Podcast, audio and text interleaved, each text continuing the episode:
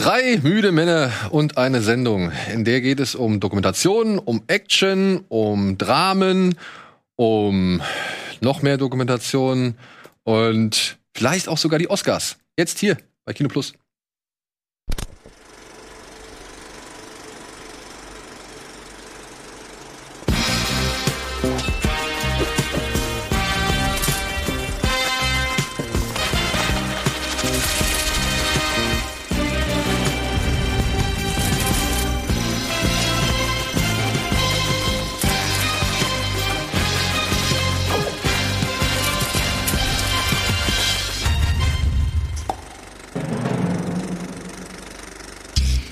Befreite Lust stand da. Befreite Lust. Ja gut, das ist das Motto der heutigen Sendung. Kino Plus, herzlich willkommen zu einer neuen Ausgabe. Live und in Farbe und dann auch gleich mit zwei fantastischen Herren hier zu Gast. Eddie und Steven. Endlich mal wieder. Drei. Drei, Entschuldigung, drei. Ja. Also ich habe überlegt, wen ich von euch dissen soll. Ja, genau. Dann, weil ich hätte, dann hätte ich gesagt, aber Daniel ist ja auch noch da oder Steven ist ja auch noch da. Dann habe ich gesagt, nee, ich mag euch einfach zu gern. Dass du uns nicht disst. Und deshalb sage ich das nicht, aber hab dafür einen guten Gag auch irgendwie liegen. Aber das, das Problem ist, du hast es jetzt ja trotzdem gesagt. Ja, aber es kommt trotzdem nicht so böse. Nee, das stimmt. Das ist sympathisch. Ja. Und auch nicht so lustig. Das stimmt. danke, danke, dass du das nochmal klargestellt hast. Ja. Gut, Freunde, wie geht's euch? Was habt ihr zuletzt gesehen? Möchte ich von euch wissen. Ich? Ja, mach du. Ich habe, ich glaube, ihr habt den letzte Woche besprochen, The Empty Man. Mhm. Hast du mir empfohlen? Mhm. Horrorfilm, sehr langer Horrorfilm, zwei Stunden, 15 Minuten oder so. 17, ja. Ja, irgendwie so. Äh, The Empty Man. Und ich fand den außergewöhnlich. Ich sag's mal so. Ich habe dem drei Sterne bei Letterbox gegeben, was immer so bei mir ist so, ja, so für mich ist drei Sterne bei Letterbox eher so Durchschnitt. Ich weiß, eigentlich müssten zweieinhalb sein, aber zweieinhalb ist für das mich sieht schon, jeder anders. Ja, weil ich halt auch so gut, also ich weiß nicht, drei ist, ist einfach so ein gefühltes, durchschnittliches Ding. Der fängt halt mega krass an, ersten 20 Minuten mit so einer komischen, ähm, ich habe festgestellt, äh, das heißt Creepypasta. Kanntet ihr das vorher? Creepypasta? Ja. Nee, kenn ich nicht. Das sind äh, Horror Kurzgeschichten oder Horrorgeschichten im Internet, die sich halt verbreitet haben. Copy und Paste. Ah, okay. Und Creepy, halt eben Horrorgeschichten, ne? Das, da haben sie es dann irgendwann zusammengeführt, das Wort Creepypasta, deswegen. Sowas wie Slenderman oder so, so Geschichten, die erzählt werden und die, die dann sich verbreiten, so die ihren eigenen Mythos entwickeln. So, das kenne ich früher noch als Spinne aus der Yucca-Pan. Genau. Sowas in der Richtung. Ja, so Urban Legends, ne? Ja, genau. Ja. Man muss aber dazu sagen, die Cousine meiner Frau, deren Tochter hat passiert. die Oma ja. getroffen in Bulgarien und die hat das erzählt. Ja, genau. Und das muss man aber noch hinzufügen, das basiert aber trotzdem noch auf einer Comic-Vorlage. Also es gibt einen Comic von okay. Empty Man. Zu dem Film? Ja. Aber erzähl mal, worum geht's? Weil naja, also es fängt halt an mit irgendwie so einer ähm, Gruppe Freunde, die irgendwie im äh, Berg steigen und dann fällt einer irgendwie in ein Loch und dann, und dann hört man ihn erstmal nicht mehr, dann klettert der andere irgendwie, lässt, seilt sich ab darunter und dann sitzt der da irgendwie vor so einer richtig komischen Statue, nicht ansprechbar, der Typ, der da runtergefallen ist. Und diese Statue ist irgendwie so eine Art Skelett, aber es also ein bisschen komisch, also kein menschliches Skelett oder so. Und er guckt diese Statue irgendwie einfach an und dann will der andere ihn hoch helfen wieder und dann sagt der Typ so, der die ganze Zeit nur diese Statue anguckt und der Schneider sitzt vor der sitzt, so völlig gebannt, sagt so, ja, wenn du mich berührst, wirst du sterben. So, und er so, hä, wie, was ist denn jetzt los? Hast, bist du auf den Kopf gefallen, so nach dem Motto? Guckt dann diese Statue an, guckt ihn an und irgendwann hebt er ihn dann so hoch. Und dann ähm, will ich jetzt nicht zu viel verraten, was dann passiert, ähm, aber die Prophezeiung stimmt. Ähm, aber dann, und das, dann hört dieses Segment quasi auf. Das geht so 20 Minuten und dann, das ist der Cold Opener. Dann kommt erst überhaupt der Titel, The Empty Man, wo du dir schon denkst, wow, das ist, das ist noch gar nicht der Film und es spielt komplett woanders, zu einer anderen Zeit, mit anderen Leuten und du checkst erstmal überhaupt nicht, okay, was hat das jetzt mit irgendwas zu tun? Und dann dauert es auch wirklich lange, lange, lange, bis diese, bis dieser Loop sich sozusagen ah, okay. wieder schließt. Ähm, und äh, es geht dann eben um so einen Mythos, dass wenn du, ich musste eigentlich lachen, weil es so abgefahren ist, wenn du über eine Brücke gehst und auf dieser Brücke eine leere Flasche findest und in diese Flasche, glaube ich, dreimal reinpustest und so ein Flötengeräusch machst und dann den Empty Man rufst, dann kommt er. Das klingt blöd. Es klingt nee, blöd. Es klingt, super. es, klingt, es klingt noch dümmer als Candyman. Aber sie haben es wirklich so inszeniert, dass das tatsächlich auch ein bisschen creepy ist. Und aber der, The Empty Man ist wieder Candyman, ist nur empty. Na, nee, nee, nee, nee. Also Flasche. ich würde jetzt nicht zu, zu, zu sehr darauf eingehen wollen. Ich meine, wir haben ja den Film letzte Woche schon ausführlich gesprochen, so. Ähm, je mehr du, also je weniger du weißt, umso besser ist es. Okay. Ja. ja. Weil ich ja so ein Horrorfan bin und mir das direkt angucken werde, nachdem Ja, aber ich könnte mir vorstellen, den gebe ich mal dir und Silke vielleicht Echt? so mit. Ja, ich weiß, mir braucht Ja, ein das bisschen Ding ist, dass der wirklich, der macht ein paar Sachen anders. Der hat nicht so viele Jumpscares und so. Also der checkt nicht jede Klischee-Checkbox von einem Horrorfilm.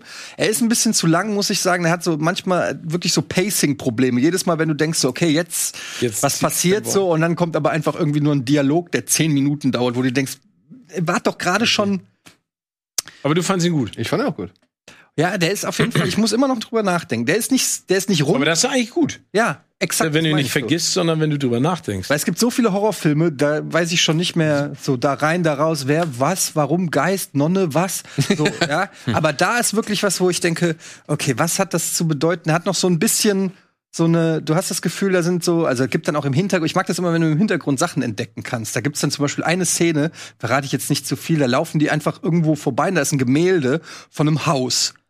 Und dann habe ich pausiert, weil mich das interessiert hat. Und es ist halt original das Haus, wo die Crew am Anfang, die im Berg steigt, Unterschlupf gesucht hat bei so einem Schneesturm. So, das wird, da wird auch nicht groß drauf eingegangen, aber ich mag solche kleinen Hinweise auf irgendwas, wo du das Gefühl hast, es ist wie so ein kleines Kreuzworträtsel oder so. Smart. Ja. Also den kann man, finde ich, gucken. Ich finde den, wie gesagt, nicht mega gut, weil er Längen hat und sich manchmal so ein bisschen vom Pacing komisch anfühlt, aber der hat trotzdem dafür gesorgt, dass ich noch drüber nachdenke und das ist ja schon, da bin ich beim Horrorfilm schon dankbar. Und das ist halt das, was wir halt auch versucht haben zu vermitteln. Ja, es wird genug Leute geben, die den Film nicht mögen. Das haben uns auch schon genug Leute geschrieben, dass sie den langweilig finden, so. Aber ich finde trotzdem, dass der in der Masse an Horrorfilmen, die wir so sehen, gerade mit so Spukgeschichten und gerade nachdem sich ja auch gewisse Formeln bei gewissen Studios ja auch etabliert haben, finde ich, ist das mal wieder eine nette Abwechslung. Das ist mal ein Film, der halt einfach raussticht, der halt irgendwie was hat, was ihn halt wie bei Eddie länger im Kopf hält, so. Und Aber der das finde ich, sticht raus, weil er es anders macht. Also manchmal ist ja. er macht sowohl anders, Pseudo- aber er hat auch sowohl anderes. Okay, gut, weil ich finde es ganz häufig ist ja so, dann versucht ein Film es anders zu machen. Du merkst, diesen Krampf ist anders zu machen, um nicht so zu sein wie alle anderen. Aber wenn das da Ne, ich würde eher so, wie heißt der, wo der Typ ihm immer hinterherläuft? It follows. It follows, Ja. ja. So, der hatte ja auch, den fand ich auch nicht perfekt, auch gerade am Ende hat er mir nicht so gefallen, aber der hat ja auch wieder so einen ganz besonderen Form von Horror etabliert. Und das mag ich eigentlich, wenn Leute nicht einfach nur die Katze springt raus und alle erschrecken sich, weil es laut Bumm macht, aber eigentlich ist das, was da passiert, überhaupt nicht gruselig. Und der schafft es wirklich so eine Atmosphäre ähm, zu schaffen, wo du dich äh, die ganze Zeit unwohl fühlst. Und das finde ich eigentlich immer cool. Und das ist, glaube ich, auch ein Regiedebüt. Ne? Nee, der Typ, der hat schon Nee? diverse, äh, sag ich mal, Scheiße erzählt. David Pryor. David Pryor, der hat schon diverse Making-ofs und Dokumentationen für David Fincher-Filme gemacht. Ja, okay, aber der ist auf jeden Fall als Filmregisseur ist das, glaube ich. ja, ja das ist sein Langfilmdebüt. Ja, gut, dann habe ich doch nicht so viel Scheiße. Ja. Und es gibt einen Kurzfilm auf Vimeo, den könnt ihr euch mal angucken, der heißt, glaube ich, AM 1200, glaube ich.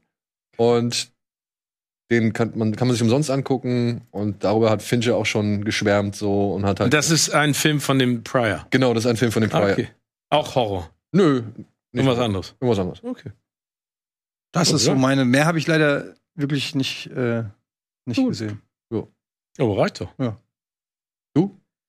Ich habe viel geguckt. Ähm, ich habe äh, The Dissident geguckt. Ich habe Paras King geguckt. Ich habe äh, hier, wie heißt das nochmal? Äh, Kill the, nee, wie hieß der nochmal? Boss, Boss Level geguckt. Boss-Level. Und ich gucke gerade Yellowstone. Ah, wie, da, davon habe ich jetzt schon so ah, viel da habe ich die gehört. erste Folge gesehen. Don Johnson. nee, Nee, äh, äh, Kevin Taylor Costner. Sheridan, Äh, Kevin, Costner meine ich. Sorry, nicht Ja, Don von Taylor Johnson. Sheridan, Ja. der Ja, ich, Sicario bin jetzt, und so ich bin jetzt äh, sechste Folge, zweite Staffel. Und ähm, äh, unter anderem auch Wes Bentley dabei, ne? Luke Grimes und sowas. Ähm, also ich muss sagen, wie soll ich das sagen? Also die, die Aufnahmetechnisch, ne? weil es geht ja, also es geht um eine Großgrundbesitzfamilie in Montana mit dem Familienpatriarchen Kevin Costner, der hat vier Kinder.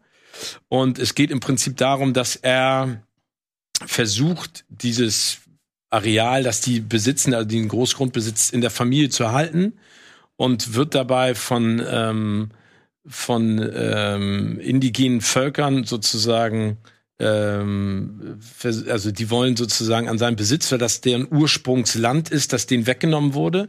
Und zusätzlich gibt es noch einen anderen Investor, der möchte da ein riesen Casino hinbauen. Und ähm, es geht halt um die, den Zwist mit diesen Leuten, aber vor allen Dingen den internen Familienzwist. weil äh, die ist, die, die, also ich kann nur sagen, die Familie ist total Schrott. Psych psychologisch. Ich habe gehört, so ein bisschen Succession-mäßig. Ja, das klingt jetzt für mich schon wie der so. Succession Denver Clan. Ja, also, aber, also, ich muss ganz ehrlich sagen, ich habe da gestern gerade drüber gesprochen, weil wir beide gucken uns die Serie an und es gibt so Folgen, die sind so geil, ne? Also es gibt Folgen, die sind richtig geil, wo du sagst so, ey, das ist echt cool. Und dann gibt's so Folgen, die machen überhaupt gar keinen Sinn. ne? Also es werden so Handlungsstränge aufgemacht, so äh, Verhältnisse zwischen unterschiedlichen Figuren. Und die laufen dann so ins Leere und dann passiert nichts und dann drei Folgen später wird da auf einmal wieder drauf eingegangen. Hm. Und, und, ähm, äh, und, und äh, wa- was jetzt in, in der zweiten Staffel mir irgendwie aufgefallen ist, die haben auch so äh, Anschlussfehler. Ne? Also dann ist eine Szene, äh, trainieren die für so ein Rodeo und du hast das Gefühl, Sommer und dann in der nächsten Szene ist aber Schnee.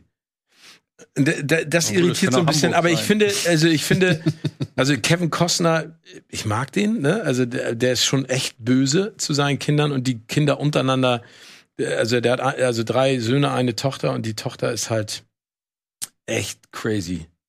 Aber irgendwie hat die Serie was. Also Das klingt wie Succession, ne? ja, aber aber ich finde ja, aber ich, also ich finde das Setting super.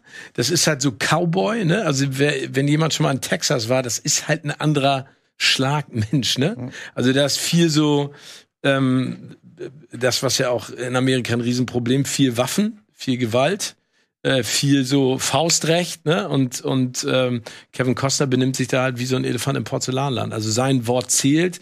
Alle Leute, äh, Sheriff, äh, äh, hier Judges, alles Leute, die er, also Senatoren, alle, die er sozusagen da platziert hat und die sich gegen ihn aufbäumen. Aber ich finde sie trotzdem cool. Also ich finde, man kann sie sich angucken. Also ich finde vor allen Dingen äh, visuell ist das genial gemacht. Para is King, äh, eine neue deutsche ähm, Serie von den Machern von Four Blocks, äh, inszeniert von Özgür Yildirim, finde ich den absoluten Hammer.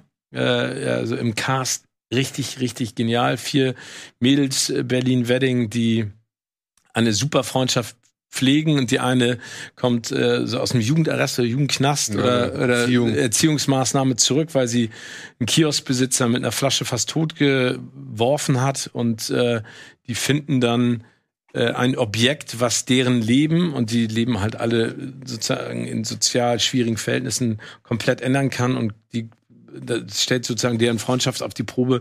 Aber ich finde den Cast einfach total geil. Ich finde es super inszeniert. Ich finde die vier Mädels haben eine solche Power. Ich habe es ja schon bei den äh, Filmgorillas hatten wir drüber gesprochen, gesagt. Äh, für mich hätte fast die Geschichte rund um die vier Mädels gereicht. Ne? Also das ist für mich so dieser Sommer, der Aufbruch. Wohin geht's jetzt? Was passiert mit der Freundschaft? Und klar ist das sozusagen das Icing on the Cake, äh, diese Situation, in die sie gebracht werden. Ähm, finde ich echt genial. Und dann, ähm, um mal Positiv-Action äh, der letzten äh, Jahre und Wochen und Monate. Äh, Boss-Level mit Frank Grillo ist halt so ein ähm, äh, täglich grüßt das Murmeltier auf brutal, Ah, da. aber Habe ich Bock drauf. aber geil. Ne, also kannst du auch Bock drauf haben, weil der, der macht, also ne, visuell ist der jetzt wie viele Actioner, aber ich finde, er macht es cool. Er ist jetzt nicht die hellste Schauspielleuchte auf dem Planeten, aber er macht es mit ganz viel Spaß und äh, das macht dann einfach Spaß. Also das sind jetzt so die Dinger, die ich mir reingepfiffen habe. Ja. Ähm, ich kann es euch, weil wir hatten letzte Woche hatten wir das in der Sendung, da hatte ich es noch nicht gesehen, aber ich leg's euch noch mal wärmstens ans Herz. Ich habe mir jetzt noch mal in der ZDF-Mediathek der Maulwurf angeguckt. Ja, das meintest du schon. Der Maulwurf. Der Maulwurf. Ähm, Ja, das wollte ich mir noch aufschreiben. Das schreiben wir ist auf. eine Dokumentation von einem Mann namens Mess Brügger, der schon andere krasse Dokumentationen gemacht hat. Tino hatte da in der letzten Woche von erzählt. Und hier geht es halt darum, dass ein ehemaliger Koch, dass der sich halt äh, in die höchsten nordkoreanischen Kreise einschmuggelt. So, Was ja. meinst du mit nordkoreanische Kreise? Also so Also der, der tritt irgendwann einer ähm, internationalen nordkoreanischen Brü Bruderschaft, Freundschaftsorganisation bei, die halt mit So- Nordkorea so- halt enge Kontakte unterhält und halt, sag ich mal, sich immer als treue Nordkorea-Angehörige bezeichnet. Und dadurch gerät dieser äh, Koch, wie gesagt, an einen, an einen spanischen Geschäftsmann und gemeinsam reisen die halt nach Korea und lernen dort halt verschiedene Funktionäre und Leute kennen und so weiter. Und irgendwann sagt sich der, also hat der Koch dann halt diesen, diesen Dokumentarfilmer, den Messbrügger aufgesucht und halt ihm davon erzählt und dann begleitet er den halt und er kriegt halt die Leute dazu, dass er ständig Videos machen darf. Von allem, was da gezeigt wird. Von den, den Internet, also von diesen Freundschaftsorganisationstreffen, wie halt auch, sag ich mal, von seiner Reise in Korea, weil er das halt so als Werbefilme. Ganz kurz, ist, das ist eine Dokumentation. Das ist eine Dokumentation. Und dann sagen sie, ey, hier sind so gewisse, sag ich mal, Tendenzen. Wir bringen jetzt noch mal einen anderen Mann ins Spiel und dann holen sie einen Mann, den nennen sie hier nur Mr. James. Der war früher Gangster, Kokaindealer, hat im Knast gehockt, ist jetzt seriöser Geschäftsmann. Aber er, Ah. Oh, Entschuldigung. aber hat sich jetzt dazu bereit erklärt, hier für diese Dokumentation einen Milliardär zu spielen, der bereit ist, 50 Millionen Dollar oder sonst irgendwas in Nordkorea zu investieren. Und das Ganze führt zu einem Dreieckshandel, ja, also über mehrere Episoden und Etappen führt es zu einem Dreieckshandel, bei dem es darum geht, dass sie in Uganda, in Afrika, eine Insel kaufen, um dort angeblich ein Wellnessresort oder ein Wellnesshotel oder ein Luxushotel zu eröffnen mit Ja. eigener Landebahn, aber auch mit eigener unterirdischer Drogen- und Waffenfabrik. Und es, du siehst Leute, die halt wirklich ja. Und du siehst Leute, die mit Bauplänen ankommen, wie das alles gemacht ist. Wo hier oben das Luxusressort ist, wie unten die Firma, aufge die, die Fabrik aufgeteilt ist, welche Quadratfläche das einnehmen soll. Sie reden mit der ugandischen äh, Regierung oder mit, äh, mit Behörden, um halt den Kauf der Insel irgendwie abzuklären. Und das Ganze soll finanziert werden, indem ein, ich weiß nicht, Syrer oder zumindest, oder Saudi-Arabier, äh, Araber, der halt äh, diesem Mr. James so gesehen Erdöl verkauft ja, was Mr. James dann an Nordkorea weiterleitet, weil die ja kein Erdöl importieren oder einführen dürfen durch div- diverse Sanktionen.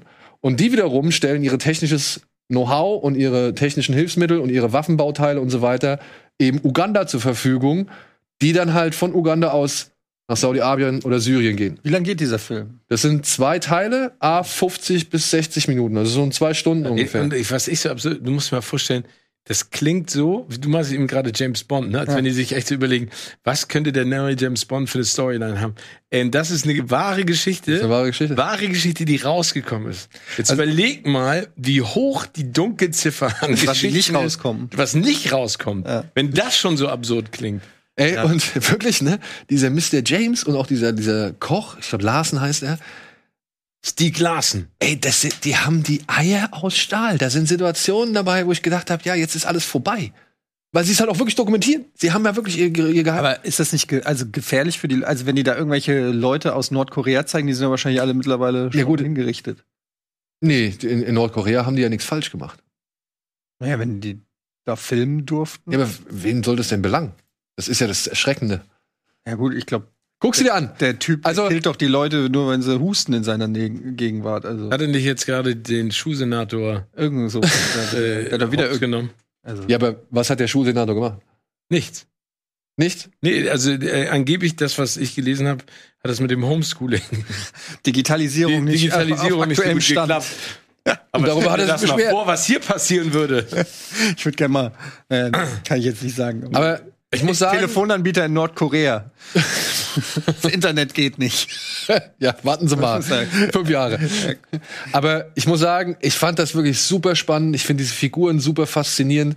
Ich finde es erschreckend, was da für ein System dahinter steckt und wie offenkundig man an diesem System vorbeiarbeiten kann. Ja, also wie das halt auch diese ich mal, internationale Weltsituation vielleicht einfach umgeht.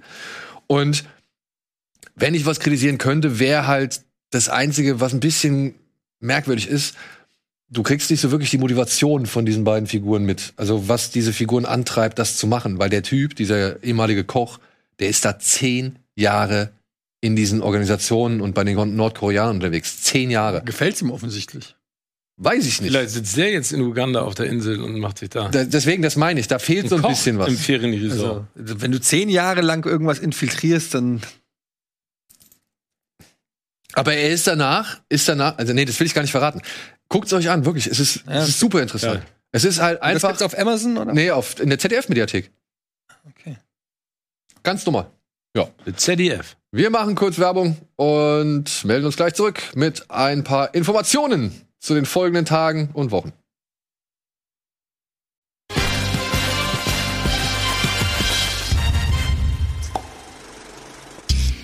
Hallo und herzlich willkommen zurück zur aktuellen Ausgabe Kino Plus mit Steven, Etienne und mir.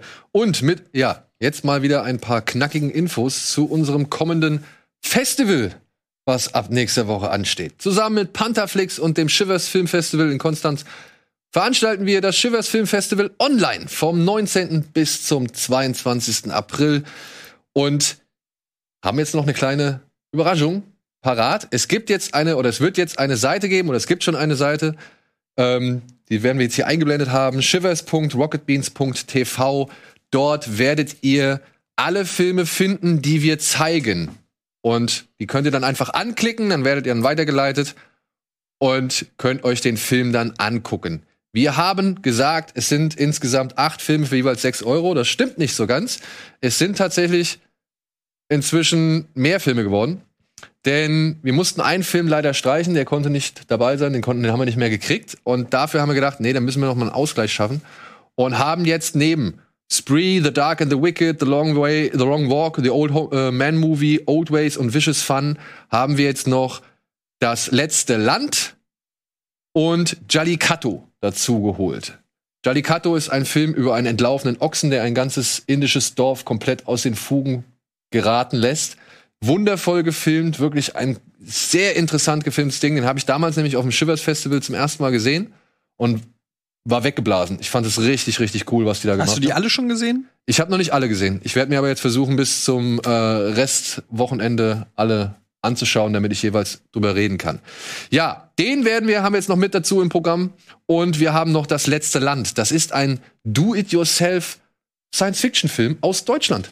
Da haben zwei Jungs über sieben Jahre lang in ihrem eigenen Keller ein Filmstudio errichtet und haben dort einen Science-Fiction-Film gedreht. Einen sehr ja cool. klaustrophobischen Science-Fiction-Film so. Ja. Also im Moment, der, den Film haben zwei Leute gemacht. Ja. Achso, und die haben, also die haben ihr, ihr Base, also ihren Keller zum Studio umfunktioniert und da drin gedreht. Da drin gedreht. Das sieht nicht komplett Grütze aus. Ich habe noch nicht gesehen. Ich bin gespannt. Also ich will dir nicht Ich- wir haben den- aber zwei Leute. Ja, wir haben, den, Keller- wir haben den Trailer sogar schon mal in der Sendung gehabt und damals waren wir ein bisschen, glaube ich, haben, waren wir erstaunt, was das ist, beziehungsweise haben uns gefragt, was das ist so. Ich glaube, das ist natürlich schon alles sehr eng und äh, dicht zusammengehalten so, aber ich bin Aber ich gespannt. geil, wenn jemand mit so einer Leidenschaft sieben Jahre lang da was bastelt, dann ich kann äh, haben, die, haben die alles verdient auf diesem Planeten. ähm, ich habe damals für meine, es muss ein bisschen weiter aus, meine Cousine hat Medienwirtschaft in Wiesbaden studiert und da mussten die ähm, mussten die verschiedene Fernsehformate für die Uni äh, moderieren. Und da war ich ja bei Giga Moderator und haben die gefragt, die suchen einen Moderator, haben sie mich gefragt, ob ich da ihnen helfen kann. Und dann haben die, äh, der eine Typ, der das gemacht hat, der war so ein Harald Schmidt-Fan, der hat eine eigene Harald Schmidt-Show ähm, gemacht. Der hat dann die gesamte Uni eingeladen in ein Kino, das der gemietet hat und hat einen Schreibtisch, hat sich so ein Late-Night-Set gebaut und, und hatte als Gast, und jetzt haltet euch fest, Harald Schmidt. Ach, Quatsch. Die haben den angesch der hat den angeschrieben und Harald Schmidt ist gekommen und dann hat er da quasi als Gast aber, ne? Und er saß quasi wie Harald Schmidt am Tisch und hat dann als Gast Harald Schmidt äh, reingerufen und dann saßen da seine Kommilitonen, da glaube ich 30, 40 Leute im Publikum, er am Late-Night-Tisch und Harald Schmidt. Hammer. Ja, also das finde ich deshalb, ich bin da jetzt drauf gekommen, weil es ist wirklich geil, wenn Leute aus purer Leidenschaft mit wenig Mitteln irgendwie Was ähm, was machen und, und dieser Leidenschaft von. Und das sind wahrscheinlich auch die, die man irgendwann in 10, 20 Jahren dann vielleicht auch mal. Hoffentlich. Ja, komm, aber so Leute wie Spielberg oder äh, Zack Snyder oder J.J. Abrams sind alles so Typen, die irgendwie die Kamera von ihrem Papa genommen haben und irgendwelche Sachen gefilmt haben. Ja. So, so muss man es machen. Und die haben direkt die große Nummer vielleicht äh, gewagt und versucht. Und jetzt sind sie bei Rocket. Beans beim und jetzt sind sie beim Festival. Shivers Festival. Ja, ist doch super. Und ja, acht Filme davon, die werden einzeln jeweils sechs Euro kosten. Es gibt aber auch Kombipakete. Also wir haben, glaube ich, so ein Paket für zwei, für zehn. Aber wir haben auch einen kompletten, sag ich mal, Festival Pass, wo man alle Filme für 30 Ja. Euro Das sind neun Filme. Sind neun Filme, ja. Und jetzt komme ich auf den neunten, wo wir jetzt schon mal mit dem Thema Do-It-Yourself sind. Achso. Der neunte Film ist Crazy World, aber den zeigen wir umsonst. Den gibt's kostenlos Ah, okay. oben drauf. Ja. Weil der so gut ist oder weil der. Ja, weil der halt speziell ist. Das ist ein Film aus Wakaliwood, aus Afrika, aus Uganda. Und der ist halt wirklich. Also Game One hätte es. Ja, der ist crazy. Der ist wirklich verrückt. Und nicht nur das. Er wird für uns speziell gebrandet. Das heißt, die Macher haben von uns Bilder bekommen und Dinge bekommen und Elemente bekommen, die sie jetzt in diesen Film noch mit einbauen Darf ich werden. fragen, was das für Bilder sind? okay. Von euch. Von uns vielleicht, ja. Oder Vielleicht. von Rocket Beans. und so weiter. Ich habe gehört, Krogi sollte mit seiner Drohne über das Gebäude fliegen. Und die werden halt dann in den Film eingearbeitet. Das heißt, wir kriegen unsere eigene Rocket Beans Version und die gucken wir als Audioflick am Mittwoch, dem 21. müsste es sein. Zusammen mit Michael Krogmann, Michael Reinke und Tim Heinke gucke ich mir den Film an und dann werden wir ein bisschen Audioflicken dazu. Ist wie gesagt umsonst. Es wäre schön, wenn ihr dann am Mittwoch alle dann gleich mitguckt, also die da draußen. Und ansonsten kann man sich alle anderen acht Filme innerhalb dieser vier Tage zu jeder Gesundheit. Gesundheit, was ist denn los hier? Dieses, dieser Virus, der umgeht. Grippe? Ja. ja. Ähm, alle acht Filme kann man sich während dieser Zeit jederzeit angucken. Also ob ihr jetzt um 8 Uhr morgens Spray oder keine Ahnung The Dark and the Wicked gucken wollt oder irgendwann um 3 Uhr nachts The Old Man Movie und Vicious Fun, ist egal. Innerhalb dieser vier Tage stehen euch diese Filme zur Welcher Verfügung. ist denn so schön nach dem Aufstehen mit einem Kaffee in der Hand der beste Film? Also ich sag mal, dieser Old, Old Ways gefällt mir jetzt vom Poster am besten. Old Ways? Ja.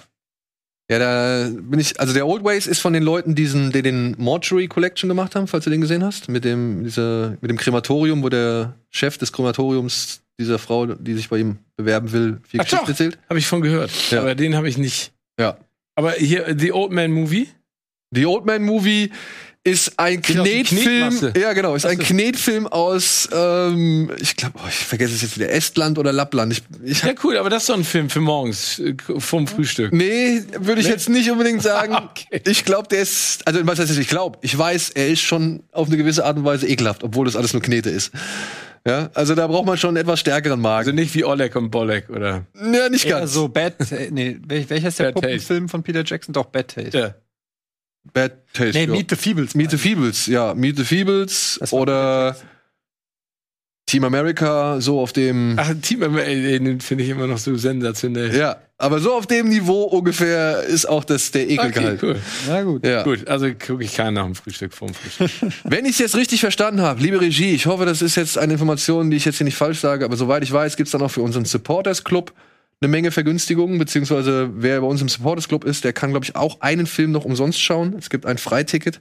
Und ja, wir werden, ihr habt gesagt, wie gesagt, diese Landingpage, ihr könnt aber auch über rocketbeans.tv auf diese Seite gelangen. Ihr geht auf diese Seite und dann einfach nur einen Film anklicken. Und wenn ihr die Möglichkeit habt oder wenn ihr Bock habt, könnt ihr dann auf Pantherflix die Filme auch bewerten. Und es gibt einen Publikumspreis, den wir dann am Ende des Festivals, sage ich mal, vorstellen werden. Denn es gibt eine Skala 1 bis 5 oder eine Wertungsskala von 1 bis 5 bei Pantherflix. Da kann man halt dann den jeweiligen Film bewerten. Und ist eins gut oder eins schlecht? ich würde sagen, 1 ist schlecht und 5 ist das Beste. Okay. Ja, so ist Es gibt jetzt. immer drei. Ja, gut. Wird vielleicht den einen oder anderen Film ins Verderben reißen, aber Ins Verderben. Das, auch, das die Eskalation. Oh nein. Drei Punkte ins so wie Roger Ebert früher. So, Der hat nur drei Sterne gegeben. oh nein. Äh, Hat nicht, äh, gab's nicht diese sensationelle äh, Episode mit Roger Ebert mit seiner Tochter, die ist doch auch Filmemacherin gewesen, wo sie ihren eigenen Film vorgestellt hat. Echt? So dermaßen. Siskel und Ebert. Ja, ja, genau, das, aber ja. ich glaube Roger Ebert. Genau, aber den Film se- seiner Tochter. Ich glaube, das war Roger Ebert.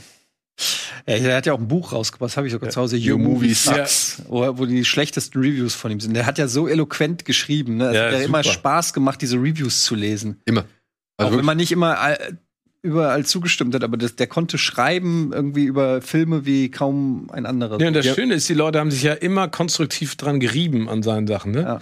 Heutzutage ist es ja so, dass wenn du mal, sag ich mal, emotional eine konstruktive Kritik ausübst, dann wird direkt in den Kommentaren geschrieben, sag mal, er hat den Film nicht verstanden oder das ist Ja. doch scheiße, was er da schreibt. Und denke ich immer so, aber warte mal, das ist doch meine Meinung dazu. Entspannt euch doch mal ganz kurz, ne? Willkommen im Internet, Steven. Ach so, das ist das Internet? Das ist das Internet. Ah, ach so, ich, ich krieg die Anrufe immer noch. Äh, das Festnetz. auf, auf Ja, Anrufbeantworter. genau, Anrufbeantworter. Ja. Aber trotzdem wäre es schön, ne? lasst uns gerne auch im Internet eure Meinung zu den Filmen da, im Forum Apropos, zum Beispiel. Da sind wir beim Thema, ja. Ja, das wäre super, wenn wir wollen nämlich gerne auch eure Meinung hören. Wir werden mit Filmemachern von den einzelnen Filmen irgendwie Interviews führen und vielleicht den einen oder anderen auch dazuschalten. Also so wie ich es in Erinnerung habe, soll wohl am Dienstag auch der Regisseur von Das letzte Land mal kurz zugeschaltet werden, damit wir mit dem über ein bisschen über den Film reden können.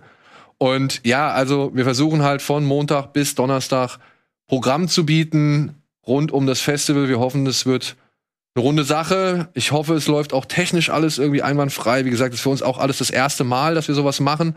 Aber die Gelegenheit, das jetzt machen zu können, die wollte ich einfach nicht verstreichen lassen. Und wer weiß, wo sie uns führt. Also ich finde, ich habe richtig, richtig Bock. Ich habe richtig, cool. richtig Bock. Und es sind schöne Filme Logo dabei. auch cool. Ja, das, das wird alle aber schon vorher existiert. Ja, aber das sieht geil aus. Ja, und da auch noch mal, ne? Eine, äh, jetzt kann ich schon mal hier sagen, bevor ich dann irgendwann im Laufe der nächsten Woche im Trubel immer vergesse, ein großes Dankeschön an all die Leute im Hintergrund, an Stefan, an Sandro, an Britta, an, an äh, Christopher und so weiter, die sich jetzt schon seit Wochen an Max und Doom vor allem jetzt hier in, in Rekordzeit diese Landingpage gebaut hat. So, also da waren richtig viele Menschen am Werk, die das irgendwie alle gemacht haben. Bei Pantherflix sind viele Leute am rotieren. So, Stefan von vom Shivers Festival hat sich wirklich akribisch um die Filme gekümmert, hat bis zuletzt irgendwie noch versucht, Filme an Land zu kriegen, weil es halt auch aufgrund der Rechtelage immer wieder echt, jeden Moment kann sich was ändern. Dann plötzlich kommt dann der Streaming-Anbieter, kauft den, kauft den Film auf, ja, und dann darfst du nur noch für 24 Stunden zeigen oder halt nur in den und den Ländern und so weiter und so fort. Also da war wirklich Hessel. Und ähm, da an dieser Stelle schon mal auf jeden Fall echt ein Dankeschön, ein großes Dankeschön an all diejenigen, die das auch bisher möglich gemacht haben. Und ja, ich hoffe, es wird nicht das letzte sein. Und ich hoffe, wir können irgendwann mal einen gleichen Stellenwert erreichen wie der Preis, zu dem du ja jetzt demnächst. Was, schon wieder goldene Kamera oder was? Die gibt's nicht. Mehr, ich glaub, weiß ich nicht. Vielleicht gibt's die nochmal. Beziehungsweise vielleicht können wir ja im Rahmen von solchen Online-Festivals endlich mal unseren Preis dann noch auf die Wege leiten. Stimmt. Ja, aber Welcher vorher. Naja, wir, der Traum besteht doch, dass wir einen eigenen Filmpreis irgendwie machen. Okay, die Kino Plus Awards oder die Ja, es muss ja nicht die Kino Plus oder die Awards sein, aber halt Film einfach, Gorilla Awards oder. nee, einfach einen, einen anderen. Er braucht irgendeinen Namen. Ja, Irgend sowas. denk dir doch was aus. Ist doch kreativ. Der Aber die haben- Preis. Der Pre das Auto, die Mannschaft, der Preis. Alles hängt miteinander zusammen. Der bewegt, bewegt Nee, bitte nicht. Oscar. Ja, aber ja, wenn es die, gerade wenn es die goldene Kamera nicht geht, müssen wir direkt da reinstoßen jetzt. Die goldene Bohne? Goldene Bohne, ja, was, gibt es nicht schon so einen Preis Bohne? Ist das nicht negativ? Ja, wäre vielleicht. Ja, was, was, was könnte man da machen? Ich glaube, da müssen wir uns nochmal zurückziehen. Und ein der goldene Gätchen, GG. der goldene Gätchen. Ich glaube, den will kein Mensch zu Hause stehen haben. Goldene Gätchen geht ist, Ja, aber was gibt's denn schon? Gibt's die goldene Leinwand schon? Ja. Die Palme haben wir auch in Cannes. Den Bären haben wir in Berlin. den Löwen. Den Löwen in Venedig. Was ist denn hier? Wir sind ja aus Hamburg. Was wäre denn hier der goldene Michel? Nein, Antje. Hier das Walross von früher. Die goldene Antje. Die goldene Antje. Willst du wirklich einen Walross hier hinstellen? Nein, das war jetzt einfach nur mal ein Ich meine, Bambi fand ich auch schon mal grenzwertig so, aber goldene Ja, wir werden auf jeden Fall was finden, aber wir reden natürlich nicht von äh, irgendwelchen Fake-Preisen. Du bist wieder in Sachen Hollywood unterwegs. Genau, ich fahre zu den Oscars. Also stand heute fahre ich immer noch zu den Oscars am, am Montag. Das war im Vorwege ein bisschen schwierig, weil ja keiner wusste, was da jetzt wirklich passiert. Wir haben da jetzt ein paar mehr Infos zu. Also am 25. werden die nach wie vor äh, über ABC übertragen und dann natürlich in der Nacht ähm, auf Pro7. Und das war anfangs so, dass äh, wir haben ja gesehen, wie man es vielleicht auch nicht macht bei den, bei den Globes. Die haben jetzt die Oscars zweigeteilt. Also es gibt angeblich den Show-Part, also das heißt hoffentlich eine Moderation, also Moderatorin oder Moderator mit, glaube ich, den ähm, Music Acts oder den musikalischen Teilen dazu ähm, aus dem Kodak oder aus dem Dolby heißt es jetzt oder heißt Ja. Kodak Dolby Dolby. Dolby Theater und alle Laudatoren und alle Nominierten äh, sind in der Union Station in Downtown Los Angeles. Also die haben das zweigeteilt und werden das zusammenfahren. Steven Soderbergh ist ja äh, Produzent? Mitproduzent und hat ja gesagt, dass es keine klassische Awardshow wird, sondern dass sie es eher filmisch umsetzen. Also da, da, da ranken sich jetzt momentan extrem viele Gerüchte drum, was das jetzt genau bedeutet. Aber wir haben dann mit denen häufiger gesprochen, also über die Pro7 und die, äh, über Pro7 und die Produktionsfirma. Es wird jetzt so sein, es gibt einen Teppich in der Union Station. Es gibt nur 20 Teams insgesamt, acht internationale und zwölf Wie nationale. viel gibt's sonst? 200, Boah. glaube ich. Echt? Und du bist bei den 20 mit dabei? Ja. Krass. Ja, freue mich auch echt tierisch und die da, danke. Und es gibt, nee, und ich habe gestern mal gesehen, wie die es aufbauen. Also, ähm, das ist natürlich eine unfassbare äh, Schleife an Sicherheitsvorkehrungen. Ne? Also, ich muss mich logischerweise testen lassen, vorher äh, zweimal für den Flug. Dann dreimal vor Ort sind wir in so einer Quarantäne. Also wir dürfen das Hotel nicht verlassen, haben aber Arbeitsausweise. Du musst dann Schrieb von der Ampass kriegen, Schrieb von Pro7, dass du überhaupt reisen darfst. Dann werden wir am Samstag nochmal getestet und am Sonntag logischerweise nochmal Schnelltest und dann bauen sie den Teppich so auf. Und das finde ich total spannend, weil ich meine, wir kennen das ja aus den vergangenen Jahren. Normalerweise ist es ja so Ja. gequetscht. Jetzt ist es richtig Platz. Also für euch Journalisten jetzt, Ja, dass du richtig nicht Platz. zehn Mikrofone auf ja, genau. Meter Also du hast. hast richtig Platz, hast aber eine limitierte Anzahl an Personen am Teppich. Ähm, also du darfst, ähm, also Scott ist nicht dabei. Oh. Ähm, du, das heißt nur Kamera, Ton, ein Producer, der sozusagen über Live-Link verbunden ist mit Deutschland und ich, aber auch alle im Sicherheitsabstand. Und sehr wahrscheinlich muss der Producer oder der, der Tonmann hinter, äh, also ihr kennt das ja noch, das ist im Prinzip so eine, äh, so, so eine, äh, Treppe. jetzt, äh, so eine Treppe. Er muss dahinter sitzen. Wir dürfen kein, habe ich jetzt gehört, extra Licht aufbauen. Und so wie es momentan konzipiert ist, und ich weiß nicht, wie das laufen soll, ist, es wird kein Mikro geben, das ich hinhalte, sondern es wird ein Standmikro im Abstand von Meter 50 vor mir stehen und da müssen die Promis dann stehen bleiben. Aber, okay. Ja, aber die Frage ist ja, bisher ist ja immer so gelaufen, wir haben ja um jeden Promi gekämpft, ne? Ja. Das hilft. Ja, ja, ja, ja, aber die Frage ist ja, bleiben sie dann stehen, weil es weniger Teams sind? Oder wer bleibt überhaupt stehen? Weil, äh, also es gibt jetzt ja so erste Listen an Leuten, die kommen. ne? René Selweger, Ja, Joaquin Brad Phoenix, Weißt du, was Brad ich prophezeie? Dass Robert die Dern. dankbar sind, weil ich glaube auch die ganzen Promis und so, die mit den Filmverschiebungen und so, ich will dir nicht unterstellen, dass die immer arrogant sind, aber wir haben das ja oft genug gesehen, dass Ja. die auch gerade bei dir dann mal Germany und dann schon so ein bisschen gemuffelt haben oder, oder dann schon von ihrem Manager weggezogen wurden oder so. Und ich glaube, vielleicht, oder das ist meine Hoffnung vielleicht auch eher, dass die so in einer Situation sind, wo die auch jetzt mal vielleicht ein bisschen mehr zu schätzen wissen, dass es immer noch Leute gibt, die sich für ihren Scheiß interessieren, weil ihr macht letztendlich auch nur Entertainment. Ähm, und dass, dass vielleicht auch, dass die dann froh sind, dass Ja. da auch mal aus Germany noch einer steht und äh, Fragen stellt für die Audience und äh, sie dann nicht so arrogant sind, nicht alle, ne? Es gab auch ganz viele tolle Interviews, brauche ich hier nicht sagen, aber dass die durch die Pandemie und durch die Verschiebung von Filmen und alles, also dass die sich auch ihre Fans wieder ein bisschen Zurück- erschließen zurück- müssen. Und das finde ich ist vielleicht gar nicht so schlecht, weil Ja, oder auch ihre Präsenz einfach. ja, ja, ihr- die eigene Präsenz, ne, weil nicht jeder kann einen Podcast machen. Die haben ja mittlerweile alle Hollywood-Stars haben Podcast oder Instagram ist ja bei denen so alle, ho- alles hochgegangen, weil die ja irgendwie trotzdem ihre Sachen vermarkten müssen. Aber ich bin mal gespannt, ob das, ob du da einen Unterschied merkst. Ja, also ich, ich hoffe das total. Wir haben ja auch schon häufiger drüber gesprochen, Schröck und ich. Ähm, ich hoffe einfach, dass die Oscars äh, das feiern, was wir mögen.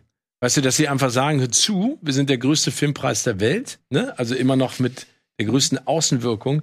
Wir feiern das jetzt mal in dieser Phase, in dieser Situation. Die, die Globes haben es nicht auf die Reihe gekriegt, ne? Da wollten die zu viel gleich machen und die Nominierung hat ja kein Mensch verstanden, obwohl die Nominierung bei den Oscars sind auch nochmal mit Abstand zu betrachten. Aber ich hoffe einfach, Nummer eins, dass eine geile Show wird. Also ich hoffe einfach, dass sie wirklich sich wieder auf ihre Wurzeln besinnen und da jemanden hinstellen, der das moderiert. Ne? Also, oder dass ein das zwei Wochen vorher immer noch nicht feststeht. ja, ich glaube, da, die machen dann einen Riesenknall. Also ich kann mir vorstellen, wenn da jemand kommt, dann machen sie es richtig fett. Meinst du, also Soderbergh, ich habe das auch gelesen, dass Soderbergh gesagt hat, die wollen es wie ein Film inszenieren. Mhm.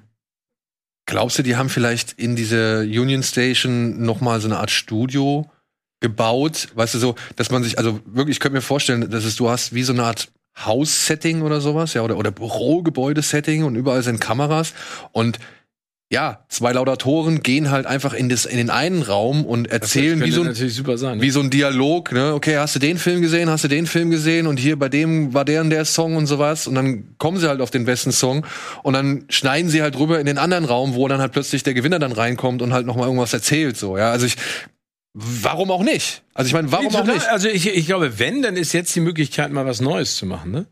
Also wenn, dann musst du die Chance nutzen. Nur, das wird natürlich auch total komisch sein, äh, weil die Emotionalität spielt ja auch immer eine Riesenrolle bei diesem Preis. Ne? Also wenn da jemand dann gewinnt und auf die Bühne kommt und dann vor seinen Kolleginnen äh, eine, eine Dankesrede hält. Da, ich weiß nicht, wie sie es inszenieren werden, aber ich, ich, ich sehe jetzt eine in dieser Krise eine Chance, das gut zu machen. Und ich meine, wenn, wenn, dann muss man ja sagen, sind die Amis, was diesen Entertainment dieses Entertainment-Segment äh, angeht, ne? also Preisverleihung allgemein, sind die ja schon top of the notch. Also das sind ja diejenigen, die es anders machen. Also wenn du dir deutsche Preisverleihung anguckst, sind die per se ja alle gleich gespült und gespult. Wenn man da mal ein bisschen was anderes machen will, dann ist es immer ein unfassbarer Kampf. Also kann ich aus eigener Erfahrung ja nur sagen. Ähm, aber ich, ich, also es sickert ja nichts durch. Ne? Also die, die, wir haben ja auch ganz viel mit denen gesprochen, haben gesagt, hör zu, wir machen einen unfassbaren Aufwand. Ne? Also wir fliegen da Leute rüber, die müssen sich alle testen, die setzen sich ja auch einem gewissen Risiko aus. Ähm, die werden da vor Ort in so eine Semi-Quarantäne gepackt. Wir müssen ja, wenn wir zurückkommen, in eine 14-tägige Quarantäne, aus der du dich raustesten kannst nach fünf Tagen. Ne, das läuft alles über die Gesundheitsämter. Das ist ein Riesenaufwand. Und wir haben immer gesagt, wenn wir das betreiben, brauchen wir in, in gewisser Art und Weise eine Sicherheit, dass ich da nicht stehe. Aber heißt das, du kannst dann in LA gar nicht raus aus nee. dem Hotel und ein bisschen Venice, keine Ahnung. Nee. Oh. Ja, hoffen wir, dass sie einen Hoteldachpool haben, ne? Also ein also das, was ich weiß, sind wir in einem guten Hotel. Immerhin. Immerhin. Also da, ja. weil, ja, weil es gibt ja die klassischen amerikanischen Hotels, kennst du die noch, wo du Frischluft hast und dann machst du kurz diesen, diesen Luftschlitz auf an den Fenstern, weil ja. die kannst du ja nicht aufmachen. Ach, das stimmt. ist da zum Glück nicht der Fall. Nee, das Ding ist einfach nur, du bist dann in LA und kannst halt, wenn du nichts machen kannst und so, ist ja auch irgendwie schade mhm. einfach. Das ist wie so ein goldenen Käfig. Ja, total. Aber also, wie gesagt, ich glaube, wir, wir, wir können alle darauf gespannt sein, aber ich gucke positiv auf das, was da passieren wird. Also ich meine, die bauen zum Beispiel normalerweise, äh, und dann bin ich auch fertig damit, normalerweise ist ja Hollywood und Highland den Teppich fangen, die sperren ja Hollywood und Highland vor dem Dolby eine Woche vorher. Mhm. Union Station bauen die Samstag früh auf und bauen Sonntag direkt danach wieder ab. Weil, und die haben irgendwie auch gesagt, die Züge fahren noch alle durch die Union Station und so. Also das wird. Ich, ich, oh, ich bin gespannt. Ja, ich auch. Ich bin, machen wir hier Oscars oder was? Das ist halt die Frage, machen wir einen Oscars? Ja, das wäre doch geil. Ja. Aber wir dürfen hier nur zu dritt sitzen. Ja, aber wir könnten theoretisch auch Homeoffice, jeder von zu Hause mit dem Stream oder irgendwie so zu. Also ich hoffe, dass ihr alle dabei seid und äh, wir werden uns dann in irgendeiner Art und Weise austauschen. Wir, haben, wir haben ihn direkt vor Ort. Ja, also ich melde mich logischerweise. Aber das, ja. also ich glaube, das wird, es wird spannend. Also wir werden mal gucken, aber ich meine, wir gucken es doch eh alle, dann können wir doch auch irgendwas dazu machen. Ja, aber zu Hause sitzen bis 6 Uhr morgens auf der Couch Dauert es dann jetzt auch, wenn es so filmisch inszeniert wird, wieder so lange? Ist es? Ja, die haben ja die gleichen Kategorien, die müssen ja die gleiche Anzahl an Preisen aushändigen. Gucken wir mal. Aber Setz dich zu Hause um 6 Uhr morgens auf die Couch. Es hängt von der Show ab. Es hängt von der Show. Ja, wenn sie spannend ist, wenn, äh, wenn, sie, wenn sie cool ist, dann bleibe ich auch bis 6 Uhr wach. Wenn natürlich, wenn es nicht so geil ist, dann kann ich. Äh, also ich kann es dir nochmal sagen. In der Nacht von Sonntag auf Montag, 25. April, die Oscars auf Pro7 mit Teppich und einem Pipapo. Und wenn ihr einen Oscars wollt, dann ja, gebt's uns noch mal zu verstehen.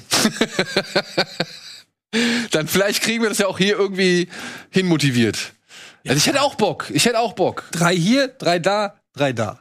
Drei Studios. Ey, ich, jetzt mal ganz ernst. Ich glaube, das werden spannende Oscars. Ey, wir, haben, wir haben so viel schlimme Oscars schon gesehen. Ja. Warum dann nicht mal die Oscars, die, die anders irgendwie sind. anders sind? Also ich sag mal, ich habe vorsichtig Bock nach dem, was ich da jetzt. Äh, wenn es jetzt wieder die Standard-Oscars gewesen wären, da hätte ich gesagt, weiß ich nicht, gucke ich mir lieber zu Hause, dann kann ich um zwei einpennen. Ich nehme dich Aber das Wort. ich jetzt ne? spannend. Ja. Okay, okay. Hier. Wenn ich schlafe, schlafe ich. Dann schlafe ich halt hier im Stuhl. Ich bin auch schon aber bei Steven auf der Schulter eingepennt. Ja. Wenn es so ist, dann ist so. Sehr schön. Kannst dich noch erinnern an die Zeiten ja, damals, als du auf der Schulter von jemand anderem einpennt Damals ging das noch. Gut, wir machen kurz Werbung und melden uns gleich zurück mit ein paar Streaming-Tipps. Streaming. Meine Lieblings.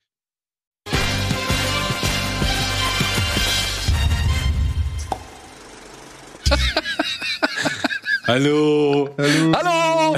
hallo. Hallo und herzlich willkommen zurück zur aktuellen Ausgabe Kino Plus mit Etienne und Steven. Hallo. Nee, mit Etienne und Steven. Steven. Hallo. Und ich glaube, wir Hallo. haben jetzt alles abgehakt, was wir abhaken mussten. Shivers haben wir okay, erzählt. Dann bis nächste Woche. Dann bis nächste Woche. Ja, ja, ja. So. hier ist das, was ihr diese Woche so ein bisschen streamen oder schauen könnt.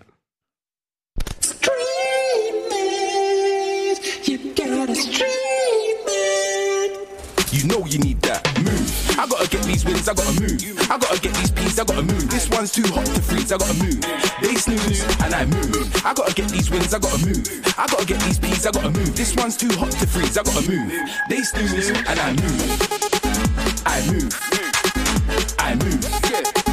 I move. They snooze and I move. I move. I move. I move. They snooze and I move. I move. I move. I move. They snooze and I move.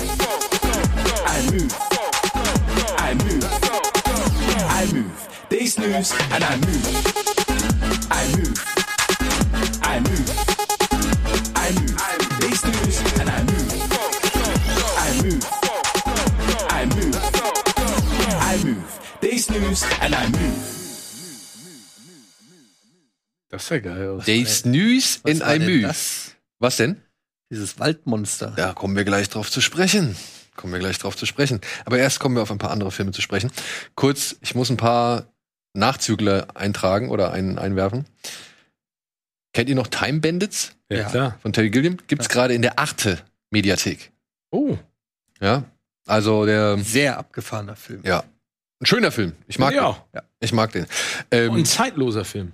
Ja, es geht um einen Jungen, der eines Nachts Besuch von, äh, was ich, glaube ich, einer Gruppe sechs, sieben kleinwüchsigen Menschen bekommt, die halt sagen, ey, wir müssen hier durchs Universum reisen, denn wir haben hier so eine Karte, mit der sind wir in der Lage, verschiedene Portale zu durchqueren und verschiedene Zeiten zu betreten. Und in diesen Zeiten wollen wir halt den großen Reibach machen.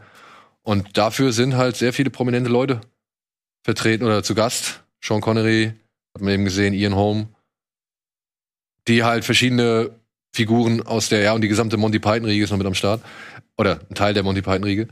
Und ja, dann reist dieser kleine Junge mit den Kleinwüchsigen durch die Zeiten und durch die Dimensionen und geht auf einen kosmischen Raubzug, kann man das so sagen? Ja, und lernt dabei halt auch ziemlich viele andere schräge Kreaturen und Welten kennen. Aber der ist toll. Ich, den habe ich gesehen, weil das einer der Lieblingsfilme auch meines Vaters war früher. Ähm, ich weiß noch, dass ich den ach, ziemlich, ja, ich habe sieben, acht oder sowas gesehen habe.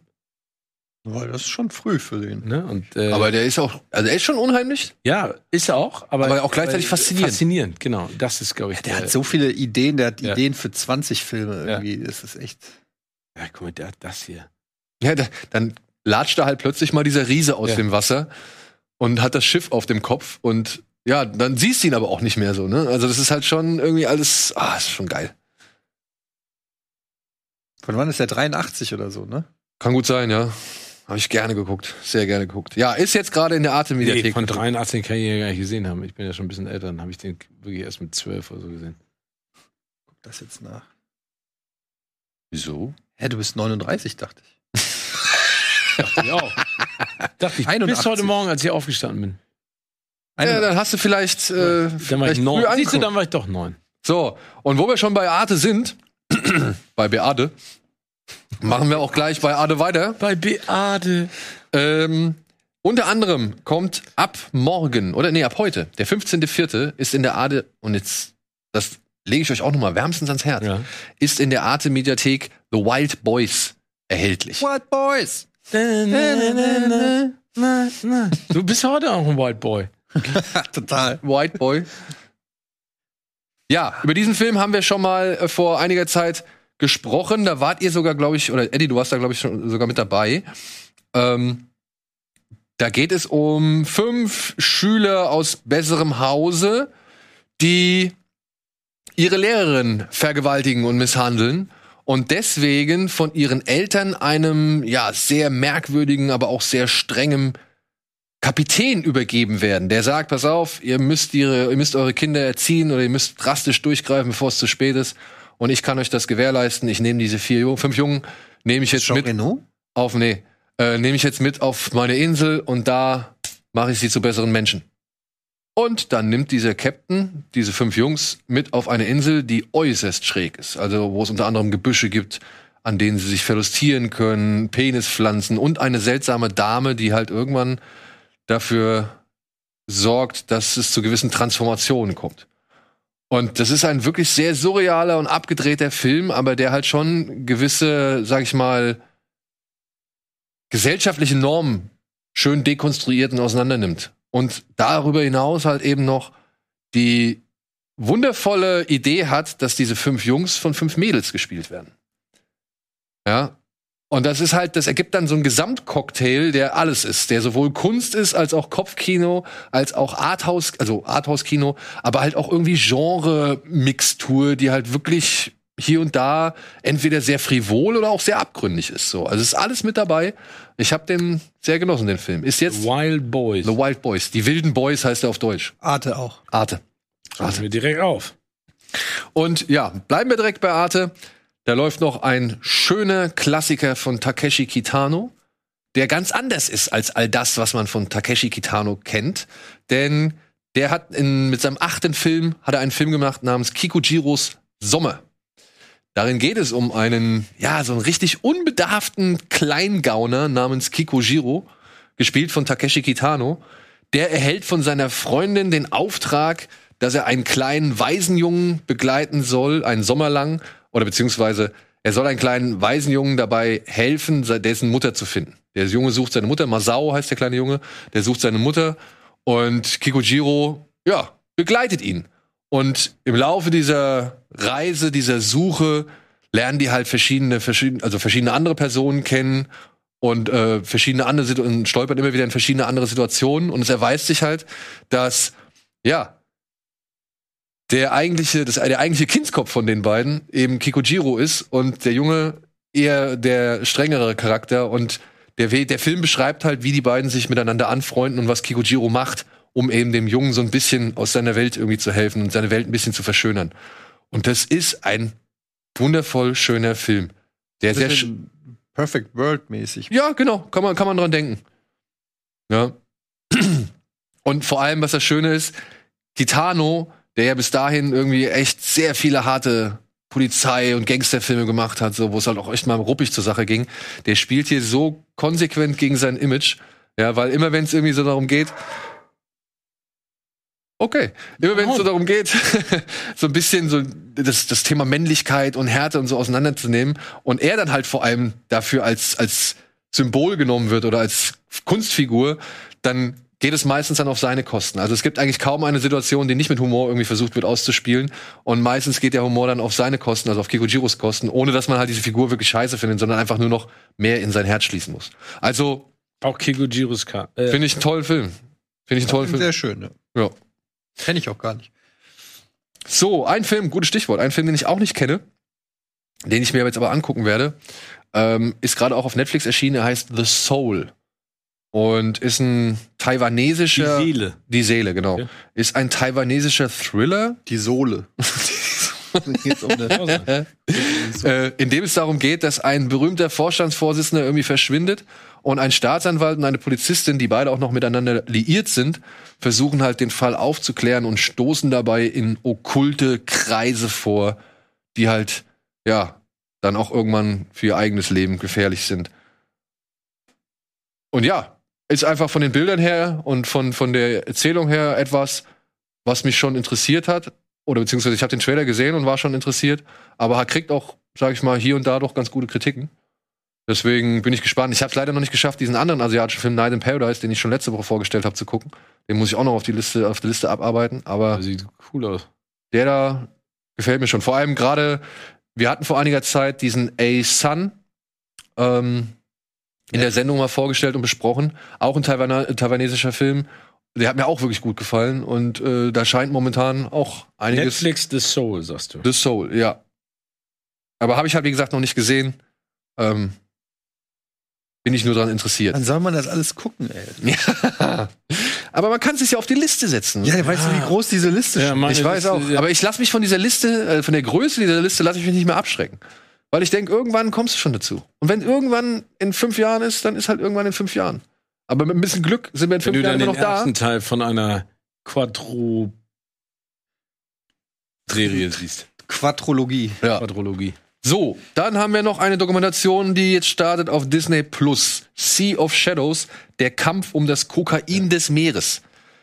Von National Geographic, co-produziert oder Executive Producer dieser Dokumentation ist Leonardo DiCaprio. Und hier geht es darum, dass ein mexikanisches Drogenkartell sich mit der chinesischen Mafia verbündet, um im Golf von Kalifornien Jagd auf den Totoaba-Fisch zu machen.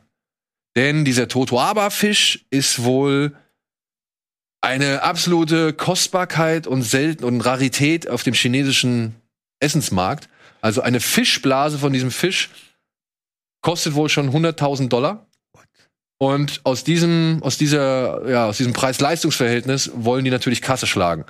Und das hat halt aber zur Folge, dass durch den Beifang dieses Fisches richtig viele andere Fische und die Umwelt in Mitleidenschaft gezogen wird. Vor allem eine spezielle Walart, der kleinste Wal, den es irgendwie gerade auf, auf der Welt gibt, der wird halt eben durch diese Jagd nach diesem Totoaba, Totoaba-Fisch Fisch, äh, arg gefährdet und dezimiert. Und dieser Film, diese Dokumentation schildert jetzt halt den Kampf von mehreren ähm, Aktivisten, unter anderem diese Sea Shepherds, die auch jetzt schon in der Seaspiracy-Doku zur Sprache kamen und halt Journalisten und Leute vor Ort, die versuchen halt dagegen vorzugehen. Und das Ganze, wenn man sich das am Anfang wohl anguckt im Film, ist schon auch wieder wie so ein richtiger Thriller inszeniert mit Nachtsichtgeräten und Drohnen und Hubschraubern und wirklich krassen Aktionen, wo halt einfach die Schiffe dann gestürmt werden von den, von den, ähm, von den Kartellmitgliedern. Und ja, reizt mich, sieht interessant aus, soll hier und da schon ein wenig plakativ sein, was ich so gelesen habe. Aber auf der anderen Seite, glaube ich, bei diesen Themen, die halt auch wirklich krassen Oh, Einfluss auf die Umwelt haben. ach, Das, ich, es ist, diese ganzen Dokumentationen zu dem Thema, ne, die gehen mir immer so an die Nieren, muss ich ganz ehrlich sagen. Also Generell, so die- Dokumentation finde ich teilweise immer schwer zu gucken, weil weil es halt Echt ist. Ja, weil es halt echt ist und nicht. Ja, und weil es so frustrierend ist, ne? Ja, aber vielleicht ist irgendwann der Frust oder wenn das, wenn so eine Dokumentation ja einfach den einen Frusttropfen mehr hinzufügen kann, der halt irgendwie jemanden dazu bringt, irgendwas zu machen Ja. oder was zu Ja, ändern, das ist genau der Punkt. ist es ja schon irgendwie einfach richtig, dass diese Dokumentation da ist, so, ja. Mhm. Ich meine, wir hatten das letzte Woche mit diesem Seaspiracy. Habt ihr davon gehört? Ich habe es nur auf Netflix gesehen. Hast du es gesehen? Also nicht, ich habe nur gesehen, dass es gibt. Ja, da ist ja halt auch, das Problem ist, diese Dokumentation, die sagt ja einen wahren Punkt. Die sagt ja schon, es ist besser, einfach auf Fisch zu verzichten oder weniger Fisch zu essen. Aber sie sagt halt nicht alles. Und sie mixt da halt auch Fakten und, und Informationen mit rein, die halt entweder veraltet sind oder längst schon revidiert wurden. Und das ist dann halt immer das Problem, dass sich so eine Dokumentation dann halt angreifbar macht und der eigentliche Kern dadurch so nach hinten gedrängt wird, wenn ihr versteht, was ich meine. Ja, aber Ja. Wie, wie man so schön sagt, wenn jemand Scheiße schmeißen will, kann er Scheiße schmeißen. Ne? Also ich glaube, es geht dann am Ende ja, also ich sag mal, es gibt Dokumentarfilme und eine Dokumentation, wo wir alle da sitzen und sagen, das ist jetzt extrem einseitig, ne? Also äh, über Schaffenswerk einer Person, ne? Also wo jemand stigmatisiert wird oder glorifiziert wird, dann finde ich es immer problematisch. Aber das sind natürlich Themen, ne? Also Seaspiracy, Sea of Shores, bei denen wir alle wissen, das läuft nicht richtig, ne? Und ich finde, wenn, wenn jemand sich das dann sozusagen dem annimmt und das thematisch umsetzen kann in einem Dokumentarfilm oder in einer Dokumentation, finde ich das super.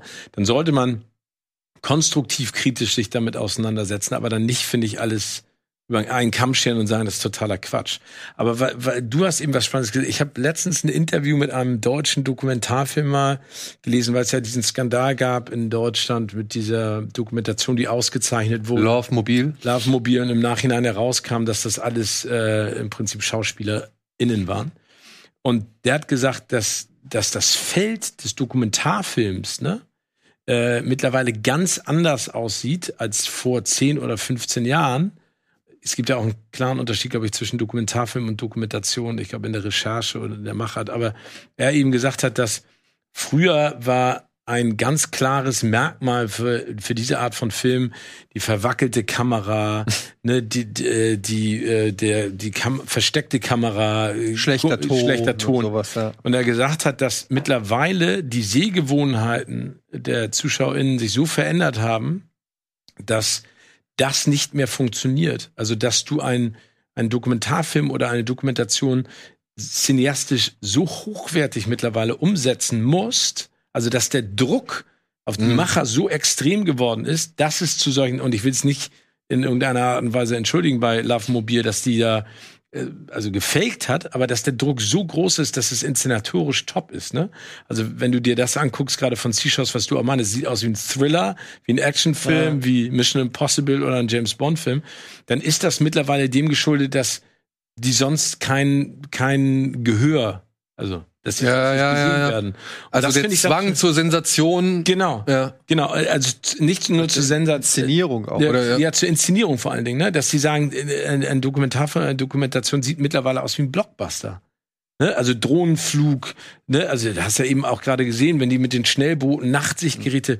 Und das ist dann schon wieder problematisch, weil es geht ja eigentlich in, in diesem Genre darum, äh, äh, Authentisch. äh, authentisch zu bleiben. Ne? Und wenn das jetzt so gemixt wird, weil das sonst kein Publikum findet, muss man aufpassen. Aber ich finde es trotzdem, wie, wie Ich finde aber auch- hat, immer noch extrem spannend. Ich finde aber auch, es geht aber auch ums Umfeld, ne? Also hier, das bietet sich natürlich an, im Golf von Kalifornien oder Mexiko, irgendwie mit, mit Drogenkartellen und chinesischer Mafia und Ja, ja, Küstenwache klar. und so. Da kannst du natürlich die Bilder liefern.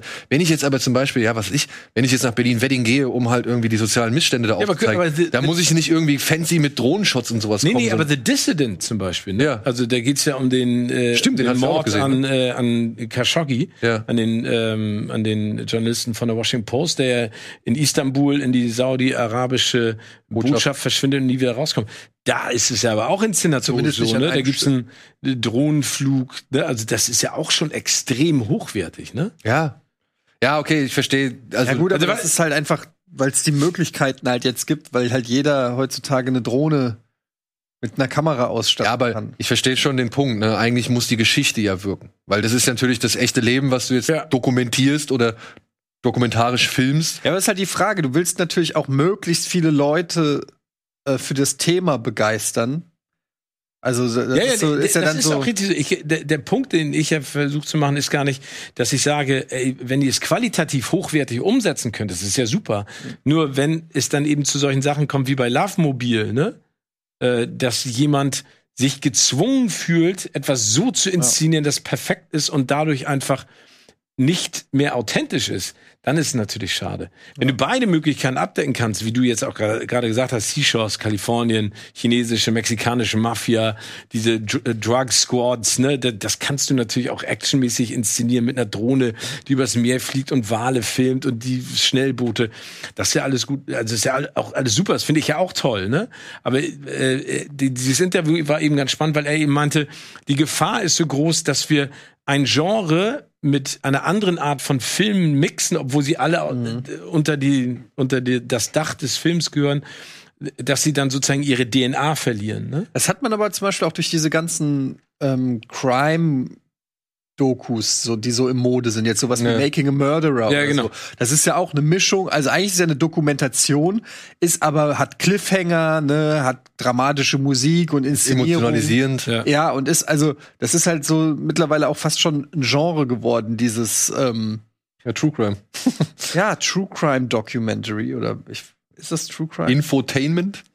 Ja, ich war ja. Ja, nee, aber es ist so, ja, aber, es, aber da steckt dann ja wieder sozusagen Entertainment mit drin. Ja, genau. Oder Docutainment. Ja, Ganz genau. also ich, ich finde es ja gut, wenn, wenn Genres voneinander sozusagen lernen, ne? Und wenn das, wenn das eine, eine Schnittmenge bildet. Nur halt nicht zum, Negativ. zum Verlust der, der, des Informationsgehalts Ja, und der Authentizität. Ja. So, womit mache ich jetzt weiter? Das können wir mal schnell abhaken. Insel am Ende der Welt, wo wir schon bei Disney Plus waren. Sea of Shadows stammt ja auch, also ist ja auch bei Disney Plus. Insel am Ende der Welt. Da bin ich darauf aufmerksam geworden anhand des ja, Streaming-Angebots, was in dieser Woche jetzt bis zur nächsten Folge, sage ich mal, erscheint. Und da ist mir der Titel wieder ins Auge gefallen, wo ich gedacht habe, woher kenne ich diesen Titel? Ja, woher, was, warum sagt mir der Film was? Und das ist einer dieser Filme, den habe ich mal im Zuge dessen kennengelernt. Wenn, kenn, vielleicht könnt ihr euch noch erinnern, früher, wenn man mit seinen Eltern irgendwo hin musste, aber nicht, weil man da irgendwie einen Freund hatte, sondern weil die Mutter oder der Vater irgendwie einen Freund besuchen wollte und dann musste man mitgehen. So. Also, wenn die ihre Freunde besucht haben. Und das war so ein Film, der lief da irgendwie äh, bei, den, bei dem Besuch, bei dem wir waren. äh, auf dem Fernseher und ich hatte halt nichts zu tun und habe mich dann immer so heimlich weggeschlichen, um halt da reinzugucken und habe nicht aber alles mitbekommen, weil dann irgendwann wirst du wieder gerufen und musst wieder irgendwas erzählen oder sonst irgendwie. Aber ja, das ist einer dieser Filme, die ich dann auf diese Art und Weise mitbekommen habe und da sind mir noch so gewisse Erinnerungsfetzen einfach im Kopf hängen geblieben. Und dann habe ich mir den jetzt gerade gestern habe ich mir den noch mal angeguckt. Es geht hier um einen britischen Millionär, der einen Arktisforscher kurzerhand, ja, man könnte jetzt sagen, engagiert, man könnte jetzt aber auch sagen, er entführt ihn regelrecht, so, ja, ähm, um mit einem Heißluftballon oder Zeppelin in die Arktis zu fliegen, weil dort sein Sohn verschollen ist. Und zusammen stoßen sie auf eine Insel im ewigen Eis, in der ja die Wale angeblich zum Sterben oder wohin die Wale zum Sterben reisen, aber wo sich halt auch eine richtige Wikingerwelt befindet. Okay. Und das Ganze basiert halt auf einem Roman von Jules Verne, der damals äh, zu dem Zeitpunkt eben von Disney, also abermals von Disney ausgeschlachtet worden ist. Ich sag mal so, ich mag die Spezialeffekte. Die sind zwar irgendwie auch nicht mehr allzu frisch und man erkennt sie deutlich so, aber das ist so das, was bei diesem Film noch am meisten heraussticht, was die sich da für eine Mühe machen, um da irgendwie ein bisschen, Aber wie alt ist der? 70er, oder? was? Mhm. na, noch älter, glaube ich, Ende 60er. Nee, ich glaube, bis 73. 73? Meine ich. Warte mal, ich hab's hier noch irgendwo aufgeschlagen. Ähm, Weil ich 74. Ah, okay. 74. Ja. Ist von dem Regisseur, der unter anderem auch schon Mary Poppins inszeniert hat. Oder die tollkühne Hexe in ihrem fliegenden Ah, Bett. super. Oder ein toller Käfer. Und sein letzter Film war Zoddy, das Urviech. Nee, aber ich mag die auch total gerne. Das ist äh, so für mich dieser Ray Harryhausen-Style. So, So in der Richtung, mag ne? ich total gerne. Also das ist ja auch einer meiner Lieblingsfilme, der Kampf der Titanen von damals. Den fand Ja, ich, und, äh, hier- großartig. Mit der Medusa und so. Wie heißt der mit äh, Si- Si- Si- Sindbad, siebte Reise? Ja, Sindbad, Sindbad, Sind, alter Schwede. Sindbad siebte Reise. Ja. Sindbad siebte Reise. Super Filme. Ja, Und äh, was, ist das nicht auch Jason and the Argonauts? Ist das Ja, nicht? genau, auch- ja, so das so. Harryhausen, ja. Ja, ich, das sind tolle Filme. Also ich finde, ich finde auch, äh, ich weiß, ist das Jason and the Argonauts mit den Riesenskorpionen oder ist das Kampf der Titanen? Das müsste meiner Ansicht nach Kampf der Titanen sein mit den Skorpionen. Also ich, das- ich mag das total gerne. Das ist so ein Style, den mag ich auch gerne als Ja, Film. also ich mag dieses, dieses dieser Modell-Zeppelin, dieser Ja. Hyperion, so heißt es ja. Ist ja auch so ein Gerät, was jetzt schon öfter bei Jules Verne aus, auftaucht, ja. Und ich fand es cool, dass sie halt irgendwie dieses Modell da hatten, das dann irgendwie durch die Eisbergkanäle da oder Fjorde irgendwie so fliegt und so. Also ich stehe auf sowas. Und irgendwie dieser Film, nach 15 Minuten sitzen die schon in diesem Zeppelin drin und fliegen halt in die Arktis. 15 Minuten. Das würdest du heutzutage nicht mehr kriegen. Da braucht der Film irgendwie erstmal eine halbe Stunde Oder hier Exposition. Time Machine. Ne? Wie Ja, zum Beispiel. Time Machine auch, auch ein toller Film. Ja, so diese, diese klassischen, einfach kompakten Vor Abenteuer. allen Dingen, vor denen hatte ich Angst. Der Time Machine ist doch mit Die Morlocks? Mit den Morlocks, die, Ja. die ganzen Weiß mit den weißen langen Haaren. Boah, die fand Aber der ist der Hammer, der Film. Ja. Ist auch heute, der ist gut gealtert. Den kannst du auch heute noch den fand ich, den äh, fand mit den Kids gucken. Ja. Und ich fand die Zeitmaschine auch super cool gebaut. Ja, und die Idee, Kannst du auch nachbauen als Kind. die Idee, dass du halt die Zeitreise visualisierst durch die Veränderung der Schaufensterpuppe, ist halt sensationell gut. Ja, und dann halt, Und dann der runtercrashende Mond und so Geschichten. ja. Ja, oder dann halt auch noch 20.000 Mal unter dem Meer. Ja, Ja. Kirk Douglas. Auch bei Disney Plus. auch geliebt. Wie gesagt, auch Das ist zum. Beispiel echt Film. Ich habe ja irgendwann gab es ja mal das Gerücht, Gore Verbinski will den äh, neu inszenieren. Das ist zum Beispiel echt ein Film, das fände ich geil, wenn die, also die Story heute mit den Möglichkeiten der Effekte und mit dem Riesenkraken und sowas. Aber war Gore Verbinski nicht auch für Bioshock im Gespräch? War da mal was? ja, Keine Ahnung, aber das würde ja passen. Das würde ja eigentlich passen, ne? geht ja in eine ähnliche ah, das wäre so cool. ja, also das ist ein Film, 20.000 Ja. Mal. Den würde ich gerne bestimmt. mal. Kommt Ja. bestimmt. Aber Insel am Ende der Welt finde ich so aus dem reinen Nostalgiefaktor für diejenigen, die damals das halt so als Kinder mitgekriegt haben, finde ich schön, dass der jetzt erhältlich ist. Der sieht auch gut aus. Aber Disney Plus hat eine Menge von den Filmen in der, aus der Riege, so aus dem Zeit, Ja. aus der Zeit 70er Jahre und so. Ja, halt auch die auch diese Body Switch Komödie mit Jodie Foster, wie heißt die noch mal? Wo dann später Freaky Friday draus wurde. Das Original.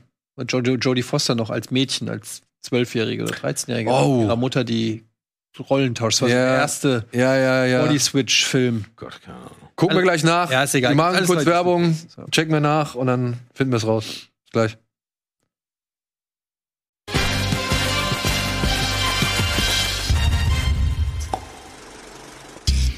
Hallo und willkommen zurück zur aktuellen Ausgabe Kino Plus mit Eddie, Steven und mir. Und wir sind noch mittendrin bei Stream It und waren gerade bei der Insel oder auf der Insel am Ende der Welt, sind irgendwie bei Freaky Friday gelandet Hm. und haben festgestellt, Freaky Friday basiert auf einem Film mit Ah. Jodie Foster, der auch Freaky Friday heißt. Ja. Ein ganz verrückter Freitag. Da sind viele Crazy. Filme dabei, so in unserem Jahrgang, die wir damals einfach im Fernsehen geguckt haben. Ja. Weil es ja nichts anderes gab. Ihr könnt euch das vielleicht nicht vorstellen, aber damals gab es nur ein paar wenige Programme und wenn da um 20.15 Uhr ein Film lief, dann hat man sich als Familie dahingesetzt und hat diesen Film geguckt. Und man konnte auch nicht nachts nach Hause kommen und dann noch einen Film gucken, weil dann lief das Testbild. Genau. Nicht so wie heute zum Beispiel auf Tele 5, da läuft nämlich The Void. Kennt ihr den? Diesen Horrorfilm, der so ein bisschen so Carpenter Ja, ja, und, ja. und ja, der läuft auf, auf Tele 5 um sogar, glaube ich, sehr spät, um 23.50 Uhr oder so, damit er ungeschnitten gezeigt werden kann. Finde ich einen netten kleinen Ein linearen kleiner. Fernsehtipp. Ja, und von der einen einsamen oder Insel am Ende der Welt kommen wir zur nächsten Insel am Ende der Welt, nämlich Jetzt muss ich wieder fragen, scheiße.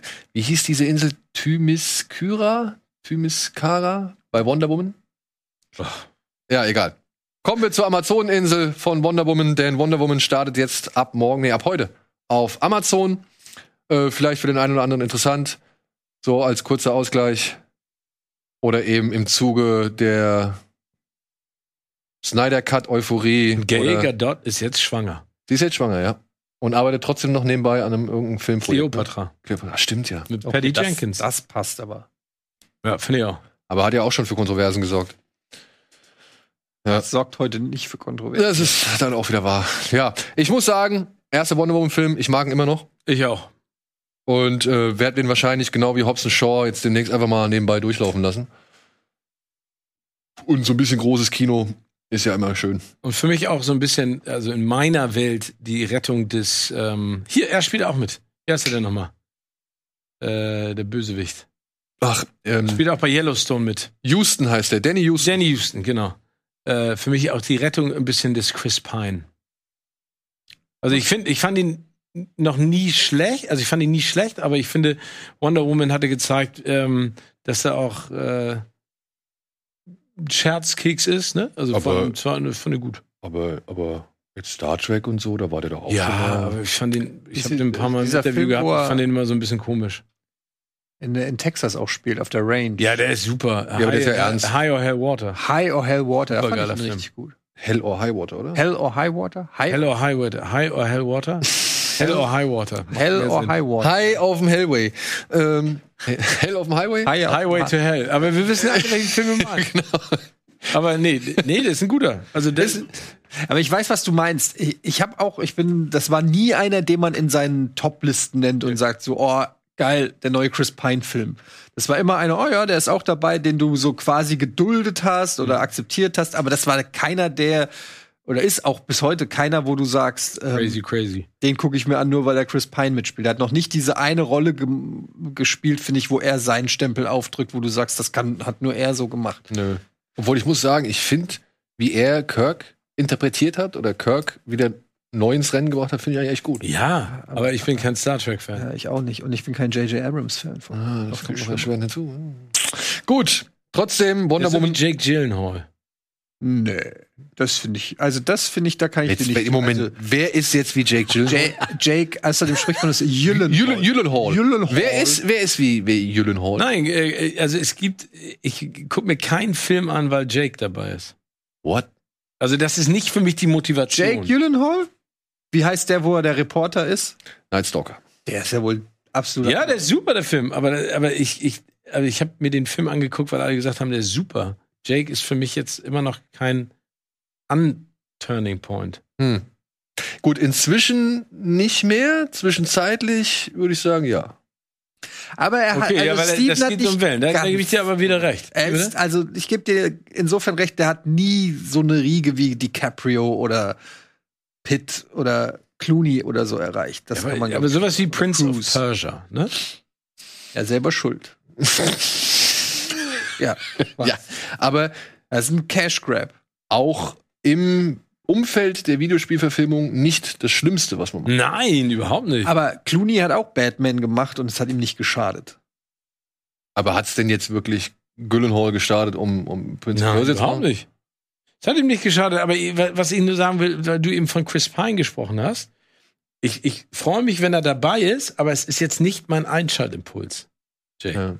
Und das, genau das gleiche bei Chris. Und ich sage ja nicht, dass die schlechte Filme machen oder schlechte Schauspieler sind. Jake zum Beispiel haben wir auch schon tausendmal drüber gesprochen. Der hat das Potenzial, super gut zu sein. Also es gibt ja genügend Filme, in denen er wirklich richtig gut ist.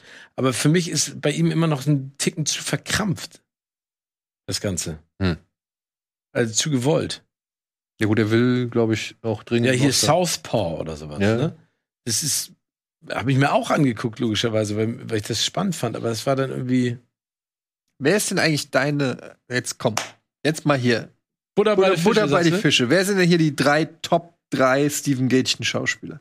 Boah, das kann ich nicht sagen. Ne? Nee. Also ich, ich meine, du hast eben gerade Leo gesagt, wenn ich Leonardo DiCaprio höre, dann gucke ich mir den Film an. Definitiv. Bradley Cooper. Bradley Cooper finde ich immer noch sehr interessant, sehr spannend. Mache ich. Der hat äh, für mich über die Jahre ähm, einfach gezeigt, wa- wa- was der sich traut, ne? Und ich meine, der hat ja auch einen Winning Streak gehabt, aber jetzt ist er auch erstmal ein Er bisschen ist auch ein bisschen runter, ne? Also Ja. ich meine, wie fandst du ihn in American Sniper? super. Ja? Ja, aber der Film ist Aber was eine Überleitung. Das war eine Überleitung. Ja, ich weiß, äh, zum nächsten. Streaming-Tipp. ja, Äh, sehr sneaky gemacht, aber finde ich super. Aber der gut inszeniert, das ist auch Clint Eastwood, ne? Genau.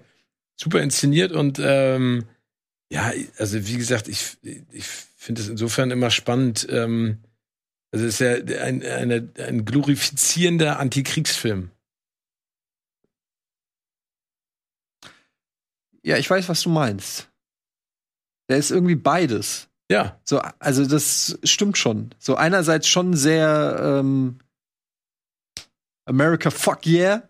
Genau. und auf der ich anderen ja. Seite denkt man sich aber auch nur, oh, was eine Scheiße, da will ich nicht sein. Ja. Also es ist irgendwie beides so. Kann man schon äh, sagen. Und ich finde, er zeigt ja, er, ähm, er zeigt ja auch sehr danach ein Bild.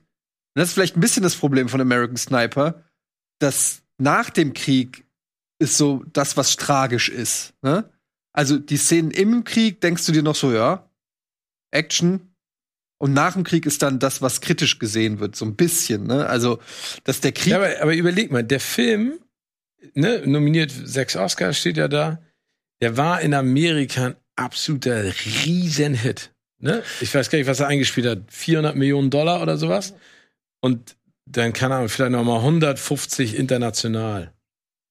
Aber dann stellt sich auch in der Sekunde die Frage, warum ist der so erfolgreich? Also der ist ja, der, der ist ja schon da- das, was äh, Etienne gesagt hat, der ist ja kritisch ähm, mit der Auseinandersetzung und mit der Thematik, worum es da geht. Du siehst jetzt auch gerade eine Szene, die, ähm, die dich echt wegknockt. Ne? Auch die, die Geschichte mit der, mit der Frau, die rauskommt und mit dem Kind ganz am Anfang. Das ist ja, glaube ich, der erste Schuss, den er da setzt. Ne? Aber da sind wir auch wieder beim Thema, was eben auch bei den Dokus gesagt hast. Ich bin immer so hin und her gerissen, wie unterhaltsam darf sowas sein, wenn es wirklich ein Antikriegsfilm sein will. Ähm, aber auf der anderen Seite, es sind halt, selbst Schindlers Liste hat Sachen dazu gedichtet und weggelassen, damit es ein unterhaltsamerer, in Anführungsstrichen, Film wird, ja. Und ähm, das ist dann eben der Unterschied, dass es eben keine Dokumentation ist, sondern es ist halt eben ein Film und der ist halt teilweise krass, also aus Action-Perspektive, diese, ähm, wie nennt man diese Close Quarter Combats oder Close Combat, ja. ja, da, da, das ist halt mega krass inszeniert. Ähnlich hier wie bei dem Catherine Bigelow. Zero Äh, Dark Thirty. Zero, war das der? Zero Dark Thirty? Ja. Ja. Und, und auch der andere, wo sie Osama. La- Äh, Das ist der. nee, dann meine ich den nicht. Dann Du mein ich meinst den anderen mit der. Den Ach so, du meinst Hurt Locker. Hurt Locker, genau. Ähm, das sind natürlich auch Filme, die als Actionfilme auch funktionieren. Das muss man ganz klar sagen. Ja. Aber auch ein Platoon oder ein Full Metal Jacket oder so, ne? Ähm, Nein, du musst dir ja die Freiheit nehmen, finde ich, und da- das ist ja die künstlerische Freiheit, vielleicht auch sowas dann ähm, zu, also anders zu inszenieren, ne? Aber ich finde, man kann ja schon die Frage stellen, von den, keine Ahnung, wie viele Millionen Amerikanern, die den Film gesehen haben, warum haben die den gesehen? Weil dieses Land halt Helden braucht Genau. und Helden verehrt und auch Helden nicht so wirklich in Frage stellt, wenn sie halt einmal diesen Heldenstatus inne genommen haben. Ja, aber- weil Eastwood lässt ja halt auch das aus, was dieser Mann schon Verwerfliches gemacht hat. Ja. Unter anderem Flutopfer irgendwie abzuknallen oder auf Flutopfer zu schießen, die sich bei seinem, also auf seinem Land irgendwie in Sicherheit bringen wollen. So, ne? Das ist ja auch, und das ist kein Scheiß, das ist keine Erfindung, das steht so in der Biografie, die er selbst geschrieben hat oder hat schreiben lassen. Also der Typ ist ja umstritten, der ist ja halt auch, man muss es ja sagen, von, von seiner posttraumatischen Belastungsstörung eben gezeichnet so, ja. Und hat sich halt dementsprechend dann auch verhalten. Und das fand ich immer so ein bisschen merkwürdig, dass Eastwood ihn doch mehr zum Helden macht und zur Idolfigur, als seine Taten schon auch von mir aus durch andere Leute zu hinterfragen. Es gibt so ein, zwei Momente in dem Film. Zum Beispiel, glaube ich, sein Bruder ist das, die treffen sich mal irgendwann auf der, auf der Landebahn oder auf dem Flugplatz und er ist schon wieder im Begriff, glaube ich, in den Krieg zu ziehen. Und dann sagt ihm sein Bruder, wofür machst du das überhaupt? Ist dir eigentlich bewusst, was du da machst? So, das ist eigentlich Quatsch, was wir hier machen, so, ja. Und davon hat mir irgendwie ein bisschen, bisschen was gefehlt, wenn man halt von einem Eastwood irgendwie Filme kennt wie Flags of Our Fathers und äh, The Letters from Iwo Jima, wo er sich wirklich breit und, und, und komplex mit so einem Thema auseinandergesetzt hat, so, ja. Und ja, es ist ein schwieriger Film. Aber ich, ich kreide ihm immer noch eine Sache wirklich böse an. Das ist dieses falsche Baby, das Bradley Cooper irgendwann mal auf dem Arm hat und wirklich die ganze Zeit so ganz heftig schüttelt, so dass du siehst, wie der kleine Arm so ständig hin und her wackelt. Also, Also, also ein Fake-Baby. eine Puppe. äh, das ist eine Puppe, ja. Achso, das habe ich gar nicht mehr. Nee. Ja. Aber fandet ihr gut, beide? Ja.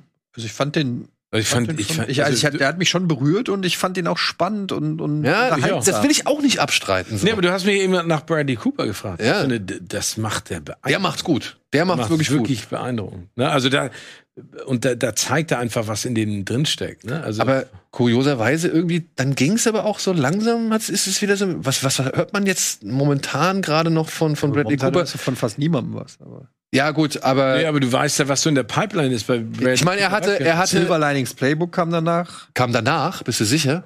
Ja. Ich glaube, der war nämlich schon davor. Ja, ich meine, also Er kam- über die, die, Sein- die sein- Gaga. genau. Ne? Also Ja, der stimmt auch noch. Aber da muss ich auch sagen, irgendwie hätte ich das Gefühl gehabt, da, da könnte, also dass da Bradley Cooper irgendwie strahlender daraus hervorgeht oder irgendwie gestärkter daraus hervorgeht oder irgendwie. Also der hat. Okay, ratet, wie viele ähm, Oscar-Nominierungen hat Bradley Cooper? Drei? vier. Acht. Als Produzent und Regisseur dann, oder was? Ja, bestimmt. Ja, glaube ich schon. Also bestimmt Ne? allein drei jetzt. Aber Regie hat er ja nicht gekriegt damals Ach für so, Stars okay. Born. Für, für, also, der letzte war nominiert für Joker, Produzent. Ach ja, stimmt. A Star is Born. Da waren es drei Nominierungen alleine. Best Actor, Best Motion Picture, also auch Produzent und Best Adapted Screenplay. Dann ähm, American Sniper, Best Motion Picture, da war er auch Produzent. Ja, okay. American Hustle, Best Performance by an Actor in Supporting Role und Silver Linings Playbook. Auch äh, Leading Aber guck Role. doch mal, du bist doch jetzt bei IMDb. Ja, Guck doch mal, wa- was, welche Projekte in der Pipeline stehen. einiges. Also, okay, das letzte war The Mule. Nee, das letzte war, okay, Rocket Avengers Endgame. Jetzt hat er Soggy Bottom, ein Film, der in der Post ist von Paul Thomas Anderson, der neue. Okay. Dann hat er Nightmare Alley, auch schon Post-Production mit Guillermo, äh, von Guillermo del Toro, ein Horrorfilm. Guardians Okay. of the Galaxy Aber- 3. Atlantic Wall heißt ein Film von Ga Gavin O'Connor, Oh. Das auch der wieder einen amerikanischen Soldaten spielt. Und dann Maestro ist der, wurde jetzt gerade angekündigt, da führt er selber Regie und hat auch das Drehbuch geschrieben mit Carrie Mulligan. Ähm, du über Leonard Bernstein? Leonard, ja, das kann sein. Gut, American Sniper. Ja, aber nicht Für die, die es Also interessiert. hat er doch eine ganz schöne Menge an Sachen noch in der Und aber es ging ja um die Frage nach American Sniper, ne? Das kann ich ja vielleicht noch mal ganz kurz klarstellen. Nach American Sniper kam Aloha. Ja, und das war halt so ein, das hat ihm so, glaube ich, so ein bisschen den, den, den, Hype oder den, den, den Rausch genommen. Dann Wet Hot American Summer. ähm, Burned, sagt mir auch nichts. Baby, Baby. Baby. Joy, Joy hat auch, war War auch, Dogs. Das war mit äh, Jennifer Lawrence. ne? genau. Der Joy, den fand ich nicht schlecht, wo sie den Mob, den Wischmob. Ja, aber das war alles auch nur American Hustle 2.0 und so. Also Oh, was war Baby, Baby, Baby? Siehst du? Und plötzlich ist so die Frage, was, warum macht Bradley Cooper Er das? hat, er hat dann nicht nur, Ja, vielleicht Ich meine halt, nach. A Star is Born hätte der doch eigentlich explodieren müssen. Der hat gesungen, war gut, er hat geschauspielert, war gut, er hat einen Film zum vierten Mal gemacht und hat da wieder was Neues rausgeholt, so. Aber Ja, ich meine, Für Halle mein- Berry hat nach ihrem Oscar-Gewinn Catwoman gemacht, ne? ja. Und irgendwie habe ich das Gefühl, dass aus A Star is Born nur vor allem Lady Gaga irgendwie so richtig mit Schwung rausgegangen ist, so aus der ganzen Geschichte. Ja, ich meine, also, Naja. obwohl er hat ja Joker noch gemacht, ne? Aber produziert. Ja, ja, aber das, Mann. Ja, gut. Auch auf Amazon, auch eine Doku. Ich hoffe, ihr guckt sie euch noch an. Tatsächlich war es nicht so das Thema, was mich interessiert hat, aber ich habe es mir dann doch angeguckt und war überrascht, wie interessant ich das finde. Diese Dokumentation heißt Schwarze Adler und handelt von ja, afrodeutschen Fußballspielern. Beziehungsweise von Den habe ich von gehört. Äh, von, von den afrodeutschen Fußballspielern, die es in die Nationalmannschaft äh, geschafft haben. Das geht halt dann mit Erwin Kostede los, über Jimmy Hartwig, wie man hier sieht, Kakao, äh, Buffo, Jeboa wird mal ein Thema sein, Okocha wird mal ein Thema sein. Asamoah. Asamoah, genau, Gerald Asamoah ist, ist auf jeden Fall äh, auch prä sehr präsent in der Do Dokumentation. Und das ist ein spannendes Zeitdokument. Es ist ein bisschen unterfüttert mit auch dann, sage ich mal, Gegebenheiten zu den jeweiligen Zeiten. Also wenn dann halt irgendwie, weiß ich nicht, äh, schwarze Fußballer in Deutschland plötzlich populär waren, aber dann gleichzeitig irgendwie ein riesengroßes Erstarken an Rechtsradikalen und, auf, äh, und Übergriffen an äh, über Ausländer genau da in den Stadien oder auch abseits der Stadien zu verzeichnen ist. Das wird halt alles so ein bisschen. Wie ist das nicht? Wie, wie heißt der nochmal? Ich weiß den leider Namen auch nicht. Ich kenne Steffi Jones. Ja. Ihren Namen kannte ich leider nicht. Otto, äh, Addo. Und ja, die erzählen halt schon einfach, wie das losging in Deutschland nach dem Krieg, wie die ersten GI-Babys so gesehen in der Gesellschaft äh, zu kämpfen hatten und wie sie halt immer ausgegrenzt worden sind. Und dann wie die ersten äh, Profifußballer äh, eben in den Bundesliga-Vereinen aufgetaucht sind und dann auch zu Stars wurden und so. Und das wird halt alles ein bisschen beleuchtet aus allen Perso äh, Positionen. Und ja, wie es jetzt aber heutzutage noch ist und wie, wie heutzutage, wie, wie schwer das war, teilweise akzeptiert zu werden und wie, was, was für Erfahrungen die Menschen gemacht haben. Und ja, ich muss sagen, das fand ich sehr interessant. Vor allem, Cool. es war, vor allem, es war teilweise auch beschämend zu sehen, wie früher auch dann so in Sportstudio und, und Sportschau und so weiter halt eben mit den ähm, schwarzen da Fußballern umgegangen wurde oder wie die halt auch behandelt worden sind, so, ja, und auch, Und immer noch. Und immer noch, ja, das ist schon, Es ist äh, einfach absurd, dass das überhaupt noch ein Thema ist. Überhaupt noch. Egal wo. Das ist, ja das, das ist ja das Problem, dass das dieser Alltagsrassismus ist, ne, der, äh, der so unterschwellig oder subtil. in ich will auch gar nicht eine Böswilligkeit unterstellen, ne, dass die, also ich glaube, die, die waren damals im Sportstudio, wo- wollten auch nur Gutes, aber sie haben es halt wirklich nicht begriffen, was sie da eben halt schlecht Ja, das machen. war nicht, das war nicht nur im Sportstudio so. Ja, das das war überall. Einfach, ja, das war einfach flächendeckend im Genau. Prinzip so. Das ist ja das Problem. Aber ähm, ja, interessant. Ich habe die noch nicht gesehen. Gibt's die jetzt schon auf Amazon? Äh, ab heute. Ab heute. Sehr cool, guck ich mir an. Ich- Cool. Ja. Schwarze Ader, das können wir auch. Das finde ich super. Und wer hat die, wer steckt dahinter? Wer hat das? Äh, der Mann heißt Thorsten Körner, glaube ich. Der hatte vorher, der hat, äh, ich habe auf Letterbox habe ich drei Einträge von ihm gefunden. Eine war über Schröder, eine war über Angie und noch eine äh, ging's. Also ich habe seinen Namen Thorsten Körner, glaube ich, heißt er. Interessant. Schwarze Ader. Thorsten Körner, ja. Und Wahnsinn, ich muss auch sagen, mir hat das, mir hat das echt gefallen und ich war auch teilweise dann anhand mancher Erzählungen, gerade so von Erwin Kostede oder auch von Jimmy Hartwig, ne? Also was die jetzt noch so als unmittelbare Nachkriegskinder irgendwie mitgemacht haben, ähm, muss ich sagen, das hat schon traurig gemacht so, ja. Also das, das wirklich, das sind teilweise Erzählungen, die sind nicht schön anzuhören und da schämt man sich dann auch für, dass, dass es halt in dem gleichen Land ist, in dem du aufgewachsen bist, so, ja. Und das fand ich schon beeindruckend, allein durch die Erzählung, ja. Da muss, die, die versucht sich auch gar nicht so groß in Emotionalisierung und irgendwie mit der musikalischen Unterstützung oder so, aber ja, das war schon nicht, war schon unangenehm zu hören und zu sehen teilweise. Ja. Alles andere als unangenehm zu hören und zu sehen war tatsächlich ein Film, von dem hatte ich nicht so wirklich große Erwartungen, von dem habe ich, für den habe ich mich auch gar nicht so großartig erstmal interessiert, bis er dann plötzlich bei den Oscars aufgetaucht ist. Ich glaube in der Rubrik Beste Spezialeffekte. Er heißt Love and Monsters und ist seit gestern auf Netflix erhältlich. Oder bestes Make-up, beste Make-up-Effekte. Auf jeden Fall ist der jetzt bei den Oscars nominiert, also ist der für einen Oscar nominiert in einer technischen Sparte.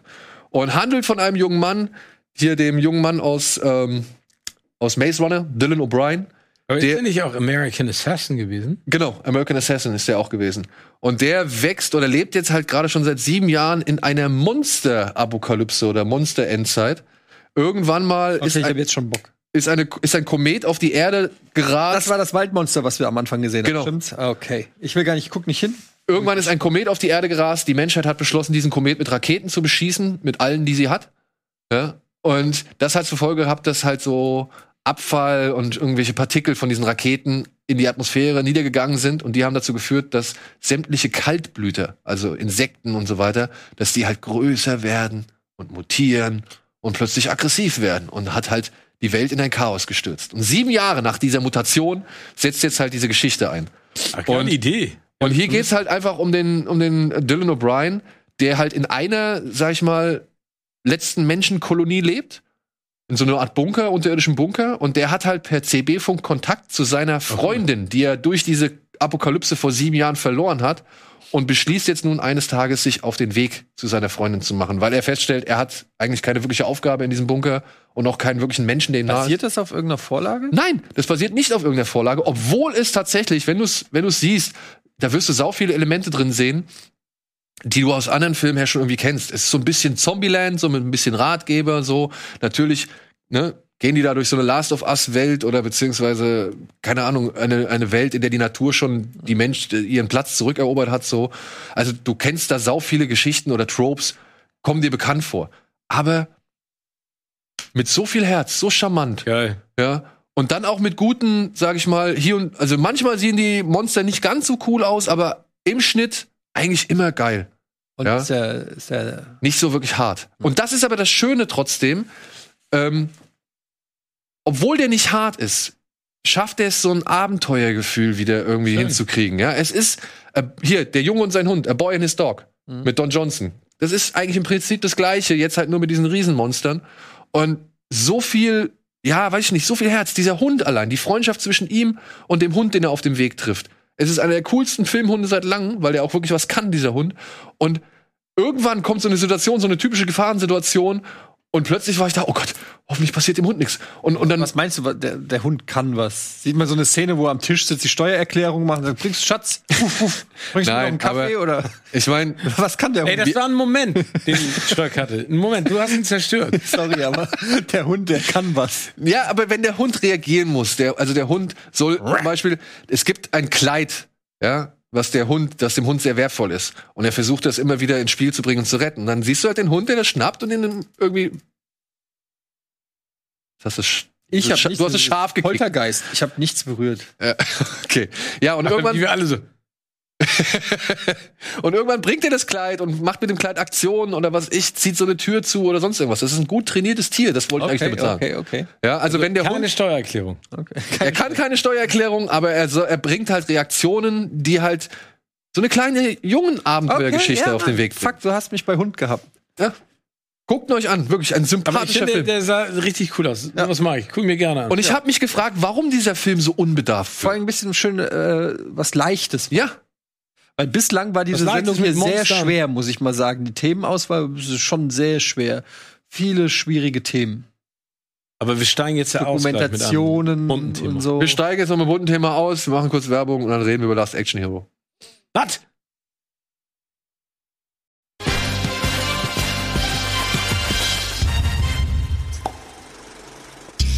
Hallo und herzlich willkommen zurück zu unserem letzten Teil der aktuellen Kino Plus Ausgabe mit Etienne, Steven und mir und mit der Hausaufgabe. Wir haben eine Hausaufgabe aufgegeben.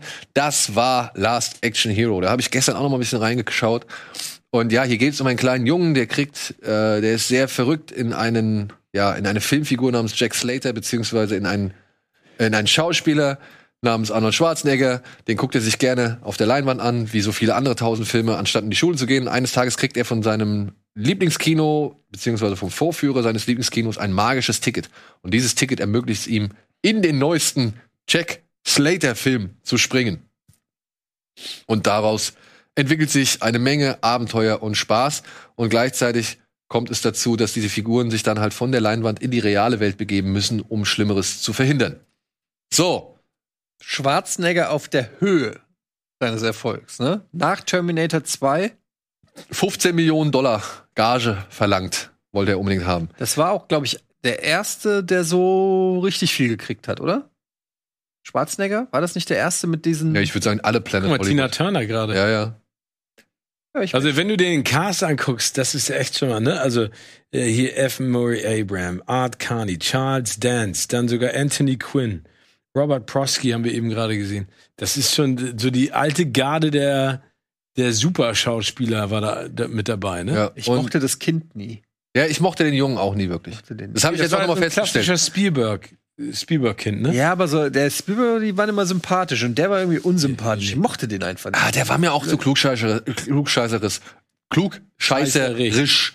Denn wenn er da in diesem Film Klugscheißerisch? ist, dann Klugscheißerisch. Scheißerik. Ah, hast du gesehen, der Ja, TR1000? Robert Patrick. Und Catherine Trammell aus Basic Instinct steht ja auch noch daneben. Sharon Stone. Sharon Stone, ja.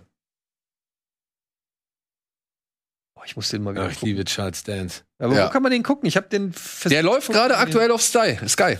Ja. Auf Sky kann man sich ihn angucken. Ähm, und hier, wir haben ein paar Stimmen gesammelt äh, aus unserem Forum. Also, äh, So schrieb Stubinator zum Beispiel. Last Action Hero gehört neben Terminator 1 und 2, Predator und Commando zu meinen Lieblingsfilmen mit Arnold Schwarzenegger. Schon mal eine ganze Menge. Ich liebe es, wie sich Arnie selbst, aber auch das gesamte Action-Genre der damaligen Zeit aufs Korn nimmt. Es gibt so viele Sprüche, die mir jedes Mal ein Lächeln ins Gesicht zaubern. Der Film hat dafür gesorgt, dass ich immer, wenn ich den Namen Hamlet höre, an den Fake-Trailer denken muss. To be or not to be. Not, to be. Hinzu kommen ein Dutzend Cameos von alten Weggefährten. Allein die Idee, dass Sly der Terminator im fiktiven Filmuniversum, Filmuniversum ist, finde ich großartig. Last Action Hero wird bei mir mindestens einmal im Jahr in den Player geschoben. Oh, cool. Ja, ähnlich begeistert zeigt sich DK2, der schrieb, lange bevor Selbstironie ein gefühlt gefester Bestandteil eines Kinosfilms sein muss, zeigt uns Last Action Hero, wie dies passieren muss. Dass dieser Film ein Flop seiner Zeit war, könnte man fast als Vorhersehung sehen. Pionierarbeit ist in den vielen Fällen zum Scheitern verurteilt. Es ist aber nicht nur die Selbstironie, mit der Schwarzenegger in diesem Film glänzt, es ist vor allem ein popkulturelles Spiel mit Dramaturgie, Bösewicht und Heldenzeichnung, sowie der übertriebenen Action sonstiger Actionreißer dieser und vergangener Zeit. Außerdem zeigt es aber auch die Magie des Films, Stichwort Filmticket und ein Abgleich äh, und einen Abgleich gebannte Realität versus Realität. Neun von zehn Punkten. Wow. Aber der, ich fand die, ich fand das äh, gar nicht so schlecht, die Einschätzung, ne? Äh, vor seiner Zeit. Ja, der war, der war ironisch. Sowas wäre heute Deadpool oder so, ne? Ja. Von der, vom Humor. her. Stimmt. Und damals das Problem, glaube ich, was war? Last Action Hero steht meiner Ansicht nach so auf der Schwelle zwischen eben sowas wie nackte Kanone, das für uns damals eindeutig Parodie Mhm. und Klamauk und sonst irgendwas war. Überzogen, ne? Und, und oder Hotshots von mir aus, ja. So, wo du halt wusstest, okay, wenn du einen Film parodierst, dann musst du es schon mit der groben Kelle machen. Also dieser feine, subtilere, die, diese feine, subtilere Art und Weise, die war damals, glaube ich, einfach noch nicht, da, da war man noch nicht reich für. Das hat sich alles erst entwickelt. Ja. Aber ist der denn jetzt im Nachhinein eigentlich so ein Kult geworden? Also äh, äh, laut den Rezensionen und dem Feedback ist es ja so, dass den viele Leute jetzt extrem zu schätzen wissen. Ja, ja, ja. Also gilt er denn als Flop oder gilt er jetzt mittlerweile als Kultflop? Na gut, monetär gesehen ist er, glaube ich, immer noch ein Flop. Der, glaube ich, 130 Millionen eingespielt, 85 Millionen gekostet damals, was damals echt auch schon viel war. Also, glaube ich, 15 Millionen Dollar Einspielergebnis am Wochenende, ist nicht vieles. Nee, also, ich, also er wird schon nicht als Erfolg Und verzeichnet. Kult weiß ich jetzt auch nicht. Also, es, ich glaube, Er ist unterschätzt, würde ich sagen. Oder er ist er Ja, genau, aber, aber ich meine, es ist ja schon spannend, was du ja auch gerade gesagt hast, dass er aus Terminator 2 kommt. Ne? Ja, er fing damals an mit, es fing damals bei Schwarzenegger an mit Kindergartenkopf, ne? Das war so der erste Den ich ja Film, gerne mag. Den mag ich auch, der auch gar nicht so, Flugzeug. so unspannend ist, ne? Der ist ja, der entwickelt sich ja, Ja. von Klamauk zu einem handfesten Thriller. Ähm, aber das war so der Anfang und dann kam Last Action Hero, dann kam Junior und Wann war äh, denn hier äh, äh, Twins? Oh, Passt das da stimmt, das war ja rein? 88 schon. Twins? Twins. Nein, 88. Ja, ja. Oh, bin ich so Twins Ich war- hoffe nicht, dass, dass 80er. Triplets mit Eddie Murphy so wie alle bisherigen Eddie Murphy New Naja, also lass mal, lassen wir mal Dolomite außen vor. Ja. Aber Prinz aus Zamunda 2 war, war schon eine sehr erschreckende. Ich habe mich ja darauf gefreut, weil äh, Prinz aus Zamunda finde ich ja immer noch gut, den ersten. Ja, Aber ich habe jetzt von so vielen gehört, dass Prince of Zamunda. Hast du noch gar nicht gesehen? Nee. Alter, lass Habe ich auch kein Bock. Ganz ehrlich, ich, ich sag's jetzt noch einmal, ne? Auch für all die da draußen, die immer mich bepöbeln.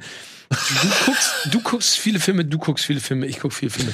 Wenn ich von jemandem, de- dessen Meinung ich schätze, höre, das ist absoluter Schrott. Das ist Zeitverschwendung.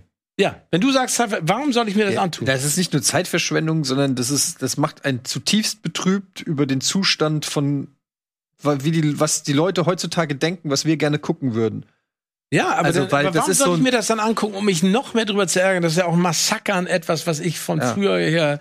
Es ist Äh, eigentlich auch gar kein richtiger Film, sondern einfach nur eine Aneinanderreihung von Cameos, Kla- ne? Ja, von klamaukigen Cameos und gar nicht mehr so, ein, so eine richtige schön erzählte Geschichte, Comedy-Geschichte, so eine typische Komödie, wie es die früher in den 80er, 90ern noch gab. So ist es ja gar nicht mehr. Es ist nur noch eine Aneinanderreihung von Clips, wenn du so willst. Furchtbar. Ja, oder Memes. Memes, Clips, wie du es nennst. Ja. Ja. Und also, Also- ich meine, allein das reicht doch schon, dass ich überhaupt gar keinen Bock drauf habe. Und nur, hier, und, und nur noch Callbacks an früher. Also gar nichts eigenes mehr, sondern nur noch Das, Fanservice. das finde so. ich schlimm. ja. Und da reiht sich dann auch meiner Ansicht nach sowas wie Thunder, Thunder Force mit ein. Achso, hier der mit äh, Melissa McCarthy, oder? Erinnerst du dich an meine Worte? Ja, ja. Ist genau so. Zeitverschwendung. Auch habe ich auch keinen Bock drauf. Also ganz im Ernst, das ist ja das Problem. Es gibt so viel Geiles zu gucken und das will ich lieber gucken. Also die Tipps, die ich mir jetzt auch aufgeschrieben habe im Laufe der Sendung, dafür verwende ich lieber meine Zeit, als dass ich mich hinsetze, Prinz von Zamunda.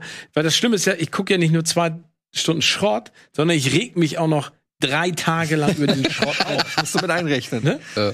Aber das Problem ist, weil, also Thunder Force ist ja so noch ein neues Franchise, aber Zamunda ist ja wirklich eine, eine der großen 80er Jahre Komödien, wo man sich fragt, für wen ist denn Prinz aus Zamunda 2? Also es, äh, äh, die Generation, die heute TikTok-Videos abfeiert und guckt, für die der offensichtlich gemacht ist, die kennen ja den Vorgänger im Prinzip nicht wirklich oder haben nicht zumindest dieses Verhältnis zu dem. Und unsere Generation, die damals Prinz aus Zamunda im Kino gesehen und geliebt hat, ähm, die können ja mit der neuen Art im Prinzip dann nichts anfangen. Also da frage ich mich dann immer, bei, bei Thunder Force, da weiß ich, das ist für die Netflix-Zielgruppe, die diese ganzen Netflix-Filme da irgendwie abfeiern und so, da bin ich gar nicht drinne. Ja, aber das wird sein Zielpublikum haben. Aber bei sowas wie Prinzessin Zamunda 2 weiß ich überhaupt nicht, Ja, wen der das, das, ansprechen das soll. stimmt, das, ist, das kommt noch erschwerend hinzu.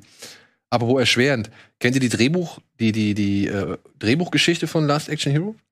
Nee, aber ich, ich äh, erzähl mal. Also der sollte eigentlich ursprünglich mal viel härter werden. Ja, also der sollte wirklich krass werden. Der wurde von zwei Leuten, Zack Penn und noch jemand, die haben den geschrieben und hatten schon Arnold Schwarzenegger auch vor Augen so. Aber das war dann ziemlich hart. Und Schwarzenegger, als er dann plötzlich Interesse an dem Projekt hatte, hat gesagt, nee, ich möchte das Ganze schon etwas familienfreundlicher haben. Also haben sie dann Shane Black und, einen, und seinen Kollegen dazu geholt. Und die sollten das Drehbuch dann überarbeiten, was halt der Witz war, denn Zack Penn und sein Kollege haben schon gesagt, naja, eigentlich wollten wir ja Shane Black parodieren. Und jetzt kommt Shane Black und, Und schreibt schreibt unser, selber. unser Zeug wieder um, so, ja. Ich Ähm, wusste gar nicht, dass Shane Black da dran geschrieben hat. ja, der hat es, der hat den Drehbuch-Credit bekommen. Das sagt ja auch äh, Movie Review Artist, der geschrieben hatte. Ähm, interessant ist es auch, die Geschichte des Drehbuchs zu betrachten. Zunächst sollte der Film eigentlich härter werden, jedoch wollte Arnie anfangen, ein familienfreundlicheres Image zu prägen und ließ das Drehbuch umschreiben. Im Zuge dessen ging das Drehbuch durch viele Hände, unter anderem nahm sogar Carrie Fisher Änderungen daran vor. Ja, Im Nachhinein betrachtet war eine familienfreundliche Ausrichtung vielleicht nicht die beste Entscheidung Arnis. Dennoch ist der Film meiner Ansicht nach besser, als er häufig gemacht wird. Arnie überzeugt auch hier als Actionheld und viele Szenen und Anspielungen, ich sage nur Hamlet und Mozart, haben mich prima unterhalten. Vor allem Charles Dance glänzt in seiner Rolle als Bösewicht Benedict. Nahezu jede Szene mit ihm ist ein Highlight. Ich gebe dem Film eine 7 von 10. Ich mag den Film, aber er ist mir aus heutiger Sicht betrachtet dann doch zu kinderfreundlich. Wenn ich heutzutage einen Actionfilm mit Arnie gepaart mit Comedy-Elementen sehen möchte, dann bevorzuge ich den ein Jahr später erschienenen True Lies. Ja. Und bei mir war, wieder Cameron, ne? ja, bei mir war True Lies auch Aber- immer höher in der Gunst. Ja, bei auf mir jeden auch. Fall. Definitiv. Ja, Definitiv. Aber trotzdem, Last Action Hero, ich habe mir, wie gesagt, gestern habe ich mir nochmal angeguckt und ich muss sagen, die erste Stunde, ja, geht der Film für mich richtig gut durch. Da habe ich nicht einmal auf die Uhr geguckt, da, da frage ich mich nicht, was irgendwie los ist, da will ich nicht irgendwie was erklärt wissen, da genieße ich das einfach, was da passiert. So, so ab einer Stunde wird's dann halt irgendwie ein bisschen, ja, ein bisschen ruhiger, ein bisschen träger, irgendwie nicht mehr ganz so viel Spiel mit den eh- jeweiligen Elementen aus, den, aus, der, aus der Filmwelt. Aber dann geht er ja auch schon fast in die reale Welt. Und dann wird der Film ja noch mal um eine Ebene reicher. Ich meine, wenn Arnold Schwarzenegger für Arnold Schwarzenegger steht und ihn dann irgendwie, ja, die Schuld dafür gibt, dass er Albträume hatte als Filmfigur. Das ist schon irgendwo deep. Ja. Und dahin in, im Zuge dessen habe ich, ich muss es noch mal sagen, es tut mir leid, aber hier hat ein, ein, ein User bei uns im, im Forum, Wurstglasbewohner heißt der, der hat ein riesengroßes äh, Pamphlet geschrieben. Also er hat wirklich ein ellenlanges Ding geschrieben, was wirklich geil ist. Und der hat da eine Sache hervorgehoben, die mir bei Schwarzenegger ja nie, die ich mir nie so hervorhole, aber die halt Fakt ist. Ähm, Schwarzenegger hat seine gesamte Karriere darauf aufgebaut, aus der, aus der Verweigerung der Illusion. Denn ein Conan, ein Terminator, ein Jack Slater, ein, weiß ich nicht, ein, ein Dutch Schäfer aus, aus Predator, das waren ja nie eins, das waren ja nie richtige Figuren. Das war ja immer Arnold Schwarzenegger. Also du, du hast ja immer Arnold Schwarzenegger gesehen und nicht irgendwie diesen, diesen, weiß ich nicht, diesen Charakter, den Arnold Schwarzenegger da präsentiert Stimmt. hat, oder? Aber das ist deep. Das ist Deep, oder? Das ist die. Ja. Ich habe gerade überlegt, in welcher Rolle hätte denn das zum Beispiel so Good Will Hunting den Part von Robin Williams? das wäre doch mal was mit Schwarzenegger. Ja. Eine Frage für Filmfights. Auf seine alten Tage, vielleicht macht er sowas nochmal. Ja. so eine richtige Charakterrolle. Aber das, das, das finde ich halt interessant. Und hier bei diesem Last Action Hero geht Schwarzenegger gleich zweimal aus dieser, aus dieser Verweigerung der Illusion irgendwie oder an die ran oder raus, weil er, er spielt ja nicht nur den Arnold Schwarzenegger Filmhelden, den wir halt in Form von Jack Slater sehen, sondern er spielt ja auch den Arnold Schwarzenegger Arnold Schwarzenegger, von dem wir irgendwie glauben, er könnte so in Hollywood existieren bei der Filmpremiere da am Ende Ja. des Films. Also das finde ich ein, ey, Wurstglasbewohner muss ich auch noch mal hervorheben, das war ein wirklich guter Text. Er hat auch irgendwie dem Film 10 von 10 gegeben und ähm, ja, Was machen wir denn jetzt als nächste Hausaufgabe? Das ist Hast eine du gute schon eine Frage. Idee? nee. Habt ihr eine Idee? Ford Farlane sehe ich da gerade. Von Fairlane. Hatten wir den nicht schon mal? Ja, den hatten wir glaube ich auch schon mal, ja. So. Ja. Wrestler. Also es muss was von dem Poster sein? Nee. Nö. Nein, ich Nein. habe nur gerade geguckt. Das sind so Filme, die. Ja, das sind natürlich alles richtige. Muss es denn immer was Bekanntes sein, was man so mal gesehen haben sollte, oder kann es auch irgendwas sein? Es kann alles, alles sein. Hausaufgabe ist frei Schnauze. Kampf der Titan Ray Harryhausen. Ah, nicht so einen alten Schinken. Ja, das ist immer das Problem. Woher kriegst du das dann so, ne? Ich hatte gerade eine Idee, aber jetzt habe ich schon wieder vergessen. Nee. Worum ging's? Ich bin auch über Schwarzenegger draufgekommen. Was war das denn, was ich. Das war wahrscheinlich irgendwas aus den 80s, wie immer. Wenn ich. äh, Haben wir Stand by Me schon gemacht? Hm, Bin mir nicht sicher, ob wir- Weiß ich nicht. Stand by Me finde ich gut und. Was war es? Warte, ich hab's gleich. Ja, jetzt ist der Druck. Alle gucken mich an und Ja, ich sage, das ist auch so Sag. angekündigt. ja, Ich weiß nicht, ähm, gibt's denn. Ich pass mal auf. Wie wär's denn mal? Wir machen, mal, wir machen jetzt Ja. mal einen ganz Blindtest hier. Liebe Regie, habt ihr einen Film, den man mal als Hausaufgabe aufgeben könnte? Wie sollen die das denn jetzt so schnell aus dem Ärmel schütteln? Vielleicht brennt dem einen oder anderen. Dings, jetzt weiß ich, Jackie Brown. Hätte ich mal, aber ich- das hängt aber auch Der damit zusammen, dass er, weil ich Bock hab, den mal wieder zu gucken, weil ich den lange nicht gesehen habe. Jackie Brown. Und ich mir nicht sicher bin, ob den jeder, ja, wahrscheinlich kennt den schon jeder, ne? Weil jeder sich einen Tarantino-Film anguckt. Ja, wohl, aber das ist ja jetzt nicht der offen, offensichtlichste Tarantino, den du. Also ich hätte Bock, Ne? ich werde den nämlich äh, noch mal gucken. Und dann kann ich garantieren, dass ich die Hausaufgabe gemacht habe. Pass auf. Machen wir es doch einfach. Warum denn nicht? Ist doch egal. Wir haben noch Zeit, wir haben noch irgendwie Möglichkeiten. Jackie Brown. Weil man sieht ihn vielleicht ja jetzt auch mit anderen Augen, weil ich habe ihn zumindest seit bestimmt zehn Jahren oder so nicht mehr gesehen. Und seitdem sind ja wieder neue Tarantinos erschienen, die Filmwelt hat sich geändert und so. Und vielleicht entdeckt man Sachen, die man so damals noch nicht gesehen hat. Alles klar. Jackie, Jackie Brown, Brown it is. Thank you. Ja, und in diesem Sinne, vielen Dank, Etienne. Vielen Dank, Steven. Danke dir. Und vielen Dank euch da draußen fürs Zuschauen. Bitte, ja, informiert euch. Geht auf unseren Blog, da seht ihr nochmal alle Infos zum Festival. Ich hoffe, wir sehen uns zahlreich bei diesem Festival, denn das ermöglicht uns vielleicht auch noch weitere Oscars Geschichten. gucken. Viel Spaß in L.A. Genau. Viel Spaß in LA, gute auf Reise und wir halten dich auf dem Laufenden, wie wir dich unterstützen. Ja, wenn ihr wollt, dass wir noch einen Oscars machen, lasst uns mal euer Feedback da, wie wir es machen können oder beziehungsweise was ihr euch vorstellt, womit ihr glücklich werdet und ansonsten sehen wir uns hoffentlich ja am Wochenende, nach dem Wochenende, überall, wo es möglich ist. Bis dahin. Tschüss. Tschö.